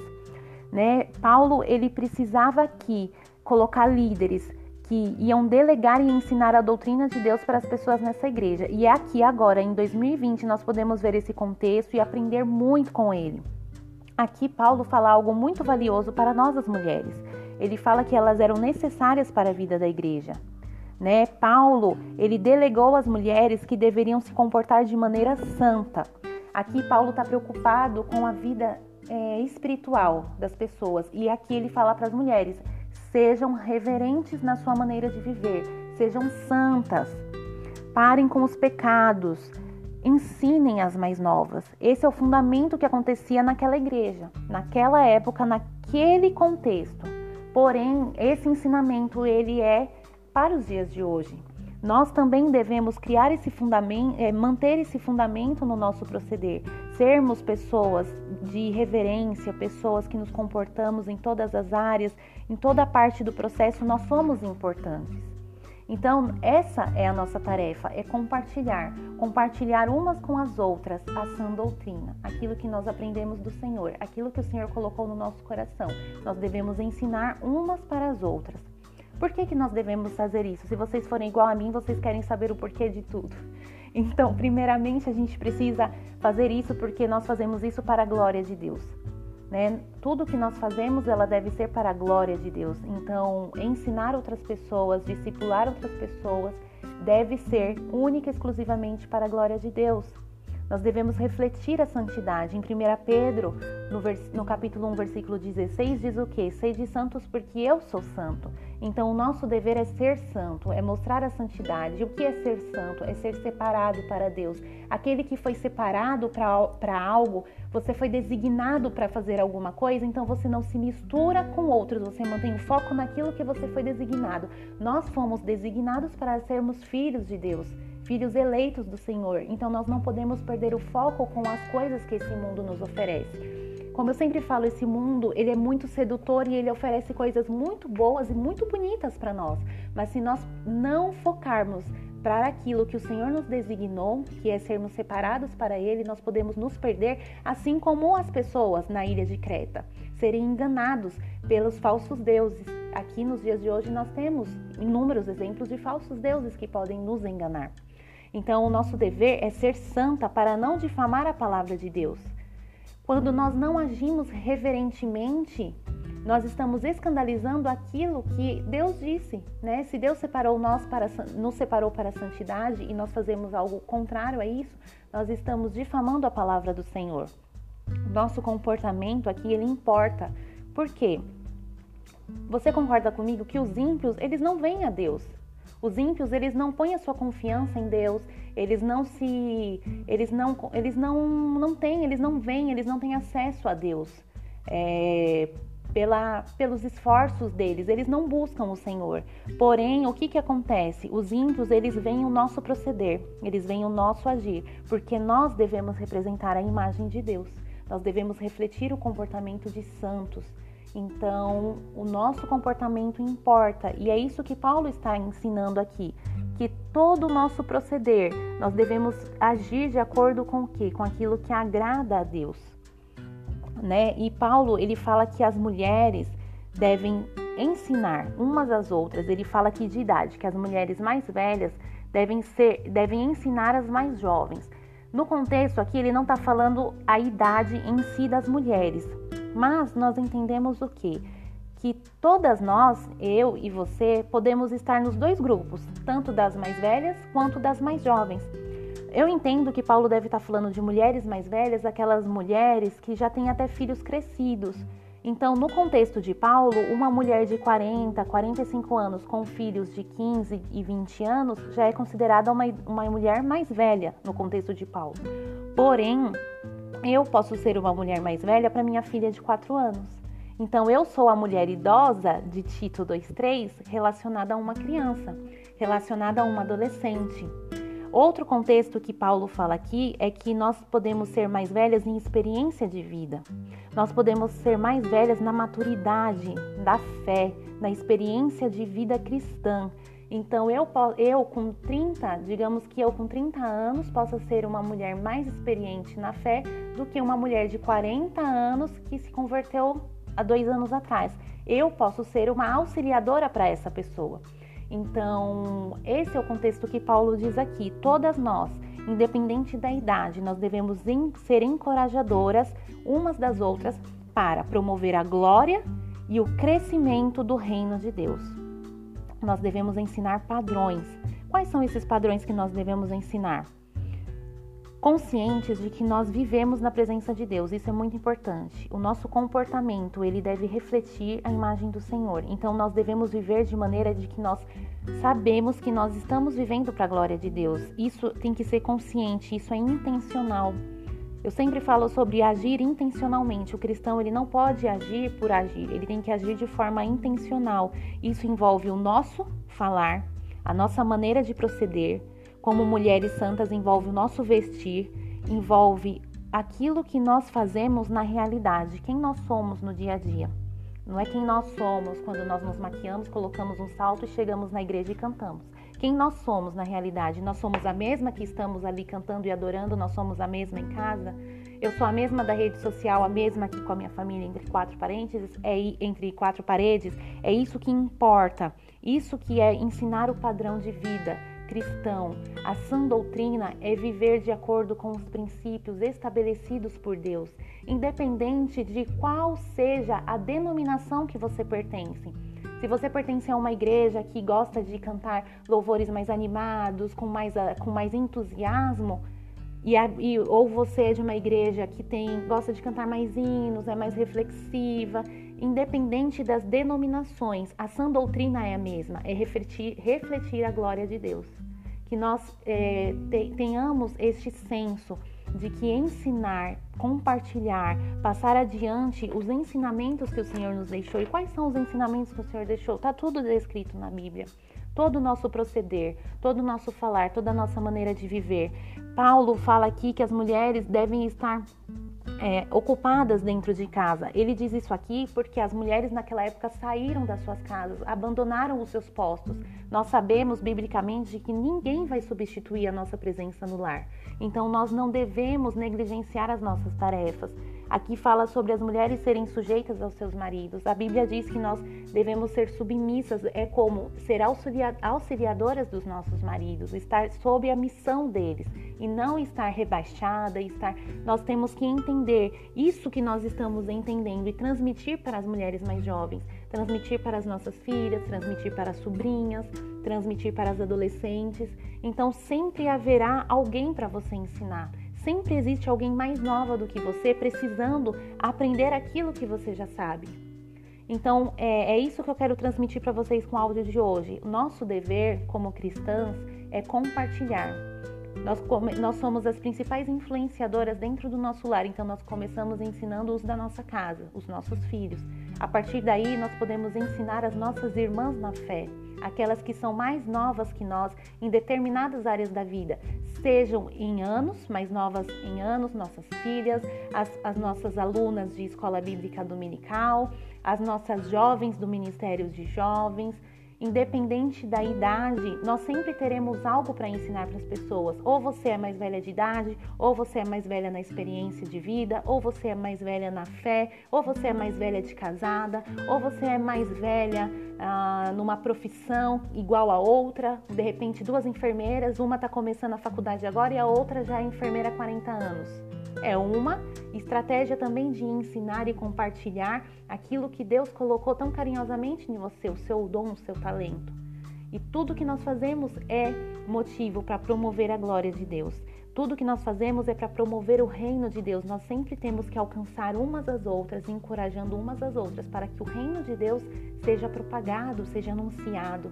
Então esse é o, esse é o motivo do nosso do nosso viver compartilhar aquilo que nós recebemos, todos esses tesouros que o Senhor tem ministrado no nosso coração. É nosso dever compartilhar umas com as outras, sendo sempre conscientes de que nós estamos vivendo para a glória de Deus e tudo que nós fazemos aqui é para honrar o nome dele. E nós honramos o nome dele quando nós obedecemos aquilo que ele deixou na sua palavra. Então, ensinar umas às outras é um mandamento do Senhor, é nosso dever, independente de qual área você vai ensinar e para qual idade. Nós devemos ensinar umas com as outras. Esse é um ministério que o Senhor estabeleceu na igreja de Deus, na igreja de Cristo. Então, se você participa de uma igreja local, você tem um compromisso aí que você pode ensinar outras mulheres em alguma determinada área. Você pode ter pegar para discipular mulheres jovens, mulheres que estão começando agora no casamento, mulheres que estão entrando agora na igreja. Então sempre vai ter uma área para você trabalhar na sua igreja local. Mas você também tem o papel de levar o evangelho para outras pessoas, né? Você pode escolher uma amiga alguém que você vai discipular mesmo à distância, alguém que você se dispõe ali a ensinar e compartilhar a palavra com ela, fazer um devocional. Então, o que eu quero transmitir para vocês é que nós temos oportunidades que o Senhor nos dá de compartilhar a palavra dele, que vocês façam bom proveito e bom uso disso e compartilhem umas com as outras, encorajando para que a glória de Deus seja manifesta na terra e o reino dele cresça. Amém? Um grande beijo, fiquem com Deus e até sexta-feira. Tchau!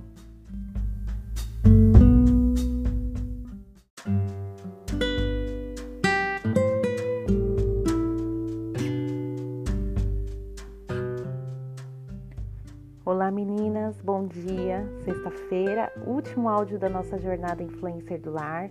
E hoje a gente não poderia encerrar de maneira melhor que se não fosse falando sobre o ID. Ide e fazei discípulos por todo o mundo e pregai o evangelho a toda criatura. Está escrito em Marcos 16:15. Porém, hoje eu quero fazer para vocês uma referência que está escrito lá em Lucas, capítulo 24, a partir do versículo 13. E lá relata o que? Relata é, quando Jesus ressuscitou. Nós vemos ali falar sobre o caminho de Emaús. Então, vamos ler ali Lucas, capítulo 24, a partir do versículo 13, e diz assim: Eis que no mesmo dia iam dois deles para uma aldeia. O mesmo dia é o domingo de ressurreição de Cristo. Eis que no mesmo dia iam dois deles para uma aldeia que distava de Jerusalém, sessenta estádios, cujo, era no, cujo nome era Emaús. Iam falando entre si tudo aquilo que havia sucedido. E aconteceu que, indo eles, falando entre si, fazendo perguntas um ao outro, ao mesmo Jesus o mesmo Jesus se aproximou e ia com eles, mas os olhos deles estavam como que fechados para o que não conhecessem. E eles lhe disseram: Que palavras são essas? Que caminhando trocai entre vós, por que estáis tristes? E respondendo um cujo nome era Cleopas, disse-lhe: És tu só peregrino em Jerusalém? Já pensou, meninas, chamar Jesus de peregrino em Jerusalém? E não sabe as coisas que nela têm sucedido nestes dias? E eles lhes perguntou: Quais? E eles disseram: As que dizem a respeito de Jesus o Nazareno, que foi homem, profeta, poderoso em obras e palavras diante de Deus e de todo o povo. Como, e como os principais dos sacerdotes e nos nossos príncipes os entregaram à condenação de morte e o crucificaram. E nós esperávamos que ele fosse quem nos remisse, que, salvasse a Israel, mas agora, sobre tudo isso, já é o terceiro dia desde que essas coisas aconteceram. É verdade que também algumas mulheres dentre nós nos maravilharam, as quais de madrugada foram ao sepulcro e, não achando seu corpo, voltaram dizendo que também tinham visto uma visão de anjos que dizem que ele vive. E alguns que estavam conosco foram ao sepulcro e acharam ser assim, e acharam ser assim como as mulheres haviam dito, porém eles não o viram. E ele lhes disse: Ó oh, nécios e tardios de coração, para crer tudo que para crer em tudo que os profetas disseram, porventura não convinha que o Cristo padecesse estas coisas e entrasse na sua glória? E começando por Moisés e por todos os profetas, explica, explicava-lhes o que dele se achava em todas as Escrituras. E chegaram à aldeia para onde iam, e ele fez como que ia para mais longe. E eles o constrangeram, dizendo: Fica conosco, porque já é tarde, já declinou o dia. E entrou para ficar com eles. E aconteceu que, estando com eles à mesa, tomando o pão, abençoou, partiu e lhe deu. Abriram-se então os olhos e o conheceram, e ele desapareceu. E disseram um para o outro: Porventura não ardia em nosso coração quando pelo caminho os falava e quando nos abria as Escrituras? E na mesma hora, levantando-se, tornaram para Jerusalém e acharam congregados os onze, os que estavam com eles. Aqui a gente acabou de ver a narração do caminho de Emaús, onde os dois discípulos estavam, digamos que tinha dois ali frustrados, né? Dois, dois crentes frustrados, desanimados, que estavam voltando para sua terra natal porque o que eles esperavam que acontecesse em Jerusalém, aos olhos deles não tinham acontecido. E aqui a referência que eu quero trazer para vocês, meninas, é que Jesus, depois de ter passado por tudo que ele tinha passado, Jesus se tornou pecado para nos salvar. Jesus morreu, foi até o inferno, tomou a chave da morte e da vida, né? Tudo que Jesus fez nos salvou. Quando ele ressuscitou, Jesus de maneira nenhuma ele apareceu e foi anunciar que ele era o Cristo. Ele não, ele não ressuscitou e já foi aparecendo logo para a multidão e falando: tá vendo? Pessoas, incrédulos, olha, eu sou o Cristo, eu sou o Filho de Deus, é, vocês não creram e agora eu ressuscitei. Não, de maneira nenhuma Jesus fez isso. O que, que Jesus fez? Jesus continuou faz, cumprindo o seu chamado. E qual era o chamado de Jesus? Ouvir pessoas, curar pessoas e ajudar pessoas. Nós vemos aqui Jesus cumprindo o id de Deus, o envio de Deus. Jesus era o enviado de Deus, era não, Jesus é o enviado de Deus. E nós vemos aqui que Jesus, mesmo após a sua ressurreição, ele, ele ainda continua cumprindo o ID de Deus. Essa referência traz para nós o que? Que nós, independente se vão nos aceitar ou não, se vão ouvir o que temos para falar ou não, o nosso papel é cumprir o ID de Deus. E qual é o ID de Deus? É caminhar junto com as pessoas.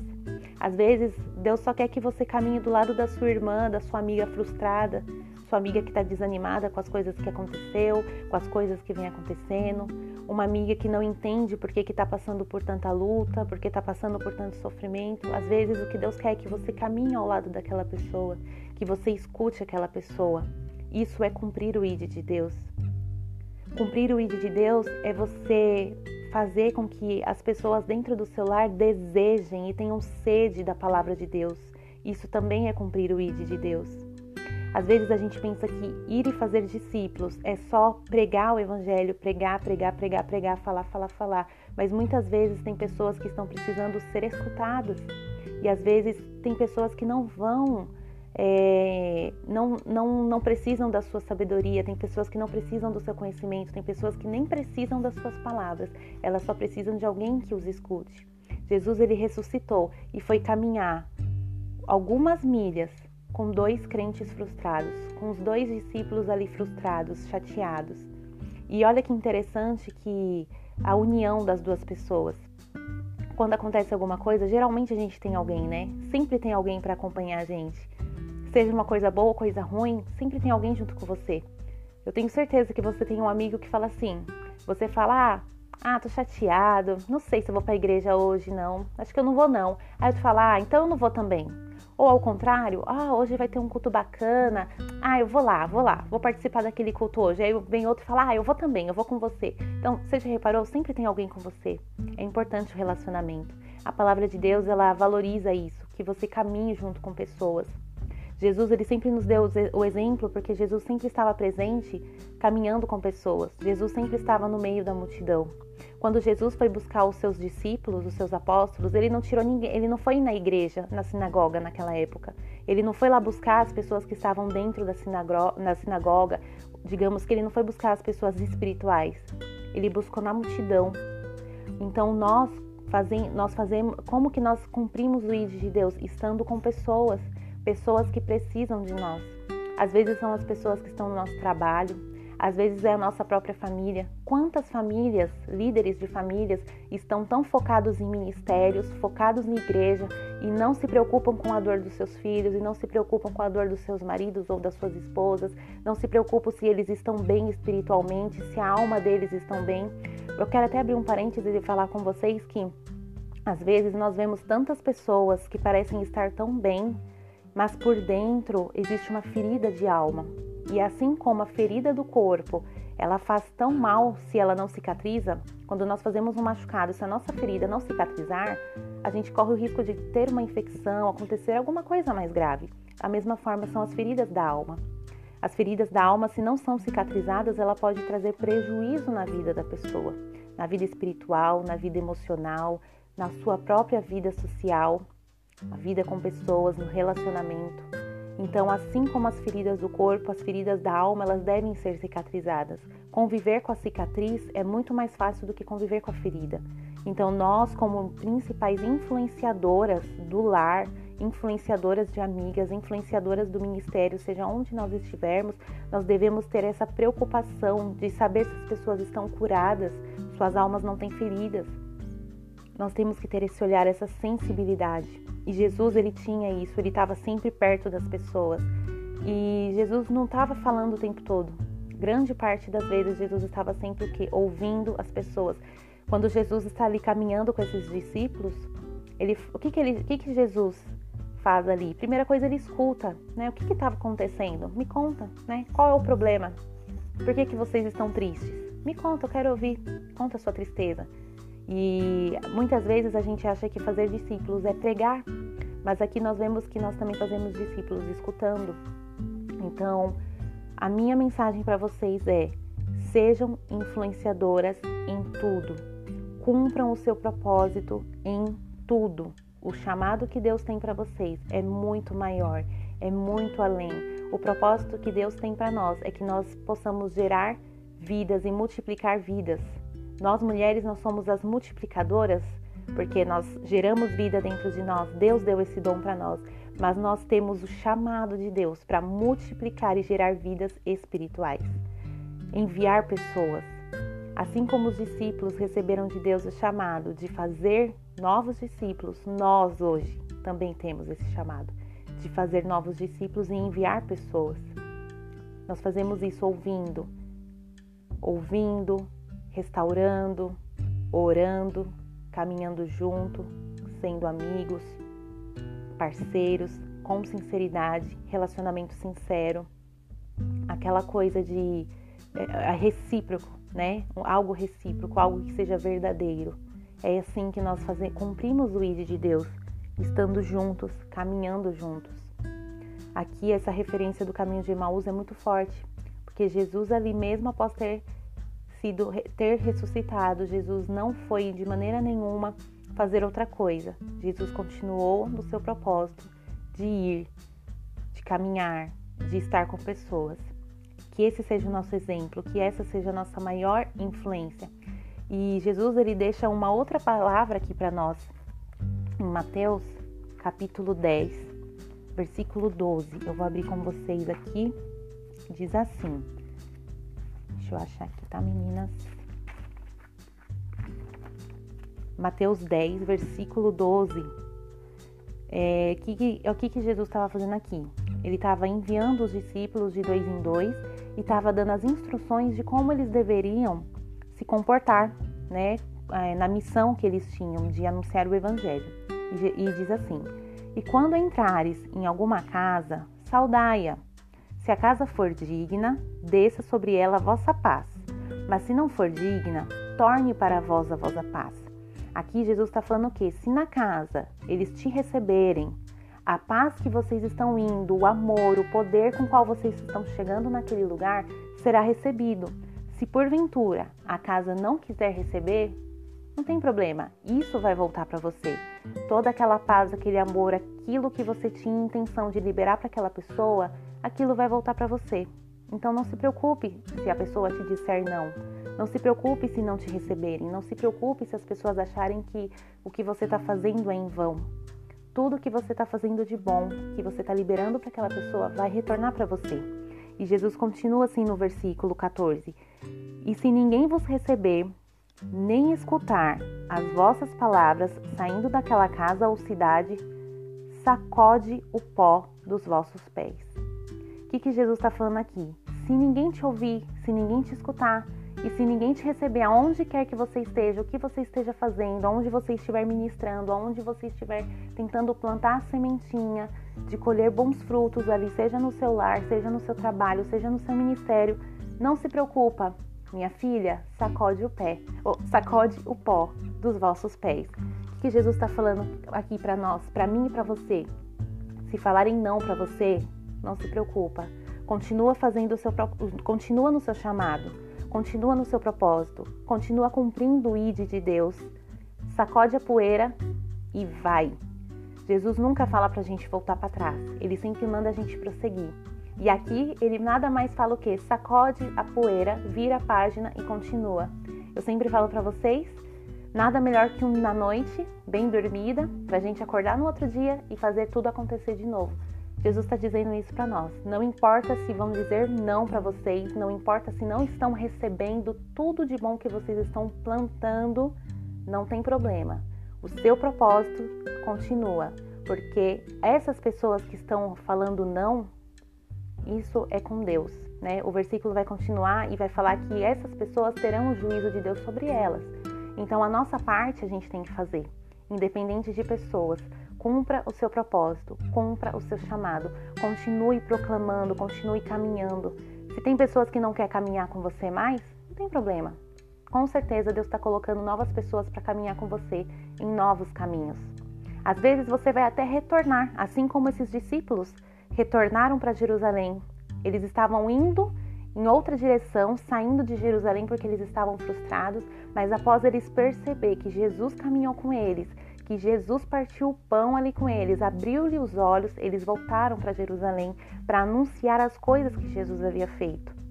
Esse é o nosso dever. Às vezes a gente vai precisar até voltar, mas não para falar de nós, não para falar do nosso sucesso, não para falar do que aconteceu conosco, mas para falar do poder de Deus para falar o que Deus faz, porque o que salva não é o nosso, não é o que aconteceu conosco, mas é o poder de Deus. É o que Deus faz, é que vai salvar as pessoas.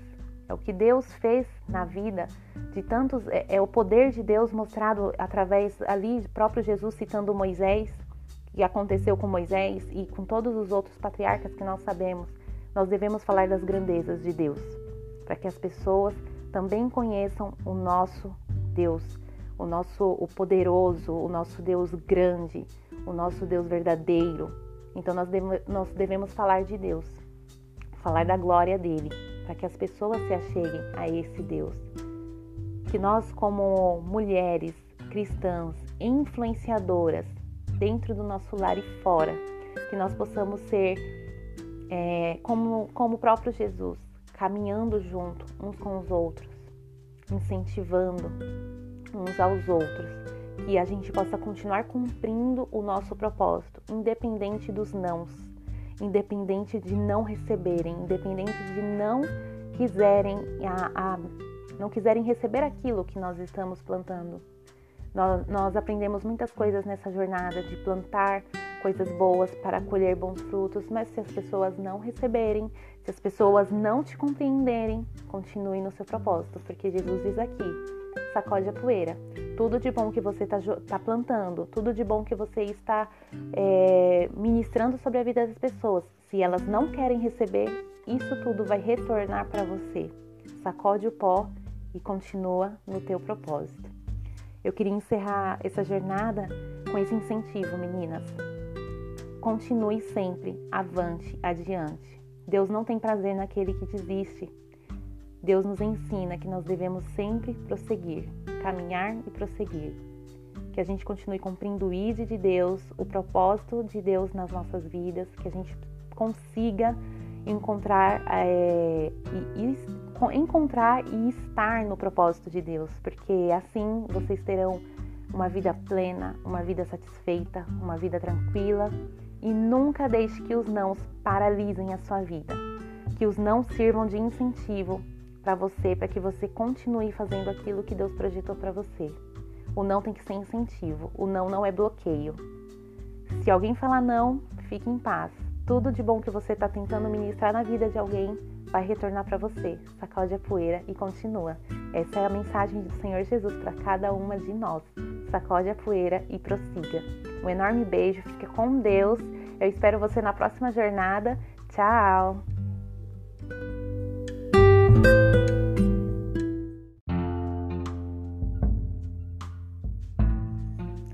Olá meninas, bom dia. Esse é o nosso áudio relacionado à cura está na palavra. Nós estamos no dia 3 e hoje nós vamos falar sobre o caso de José. Essa, essa passagem né, está registrada em Gênesis 50, dos versículos 14 a 21. Eu peço que você faça a leitura, peço que o Espírito Santo ministre essa palavra no seu coração. E hoje nós vamos falar sobre uma cura né, que está na palavra. José, ele passou por muitas dificuldades, se você não conhece a história de José. José, ao longo da sua vida, ele enfrentou muitas coisas difíceis. Ainda criança, quando o seu irmão mais novo nasceu, José perdeu a sua mãe. José foi odiado e foi vendido com apenas 17 anos, ele foi vendido como escravo e foi vendido pelos seus irmãos. José ele foi levado para a casa de Potifar como escravo e lá ele foi acusado de estrupo, uma falsa acusação de estrupo. E ainda assim José foi preso. José passou anos dentro de uma prisão. José, ele era um homem fiel a Deus. Ele amava o Senhor e o respeitava. Isso mostra para nós que, mesmo sendo servos de Deus, nós não estamos isentos de passar por situações ruins. O mal ele está em todo lado, às vezes ele pode estar bem próximo a nós. Porque somos filhas de Deus, não estamos imunes a enfrentar o luto, a enfermidade, críticas, acidentes, julgamentos, separações, traições. Tudo pode acontecer com a gente, sim. Isso não faz diferença, mas o que realmente faz a diferença é como nós reagimos a todas essas coisas. Acontecimentos ruins podem acometer qualquer cristão, e isso pode nos deixar tristes, desanimados, rancorosos e até amargas. Mas o que nós podemos fazer diante dessa situação? Nós só podemos tomar duas atitudes, nós só temos dois caminhos a seguir. Quando as pessoas causam feridas, nós só podemos fazer duas coisas: ou a gente vai seguir pelo caminho do ressentimento, ou a gente vai escolher seguir pelo caminho do perdão. O ressentimento ele se apresenta como a oposição da obra restauradora de Deus e do seu Santo Espírito, ou seja, o Senhor ele tem o desejo de nos curar, de nos libertar dessas algemas que nos prendem ao passado, mas nós nos recusamos a isso. Nós nos recusamos a esquecer, nós nos recusamos a deixar para trás, nós nos recusamos a olhar para frente.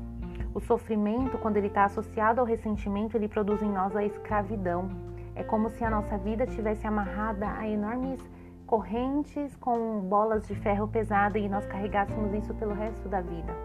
Ficamos presos à tristeza, amarrados ao passado e principalmente um perigo muito grande, nós podemos ficar até parecido com aqueles que nos ofenderam. O ressentimento, infelizmente, nos torna marionetes de Satanás. Nós ficamos amarradas, controladas, escravizadas e fazendo exatamente o que ele deseja. As correntes dos traumas emocionais, eles só podem ser rompidos por um caminho, pelo perdão. Foi essa atitude de perdão que, que impediu José de se tornar prisioneiro do seu passado Perdoar é deixar de viver no passado, é se livrar dele para viver o presente e alcançar o futuro. Perdoar é permitir que a cura interior de Deus promova alívio às dores da nossa alma. Portanto, minha querida, minha querida amiga, minha querida irmã, não importa o quanto te feriram, perdoe. Escolha a cura e alegria do Senhor. Lembre uma coisa: você pode culpar qualquer pessoa pelo sofrimento que foi lhe causado ontem. Então você pode, pode culpar alguém por alguma coisa que ele fez por você ontem, mas nós não podemos culpar pela dor de padecer no dia de hoje. Sofrer hoje é uma escolha sua. Deixar o passado passar é uma escolha sua. O passado tem que ficar no lugar dele, que é para trás. A escolha da gente ficar lembrando, de ficar remoendo aquilo, causa em nós feridas na alma que nunca cicatrizam. Nós podemos culpar pessoas por terem nos ferido ontem, mas nós não podemos culpá-las e ficar sofrendo por isso hoje, porque isso é uma escolha nossa. Se a gente precisa perdoar alguém e isso é difícil, é doloroso, não conseguiu ainda, peça ajuda de Deus. Através do seu Espírito Santo, ele vai te entender. Jesus, o próprio Jesus, ele te entende e ele sabe exatamente o que você está sentindo. Jesus, ele teve que perdoar as pessoas que lhe fizeram mal. Está registrado lá em Lucas Jesus o fez na cruz, Jesus perdoa as pessoas que lhe fizeram mal e ele sabe como você se sente. Se você tem dificuldade, com certeza ele vai te ajudar a liberar esse perdão. Lembre que todo sofrimento causado na vida de José ele foi revertido em bênção.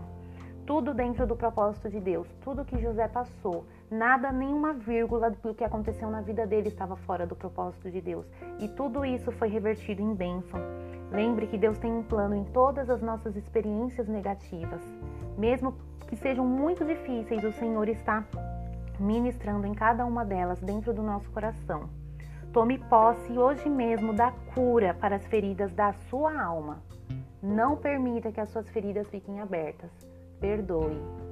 Um grande beijo, fiquem com Deus e até mais. Tchau!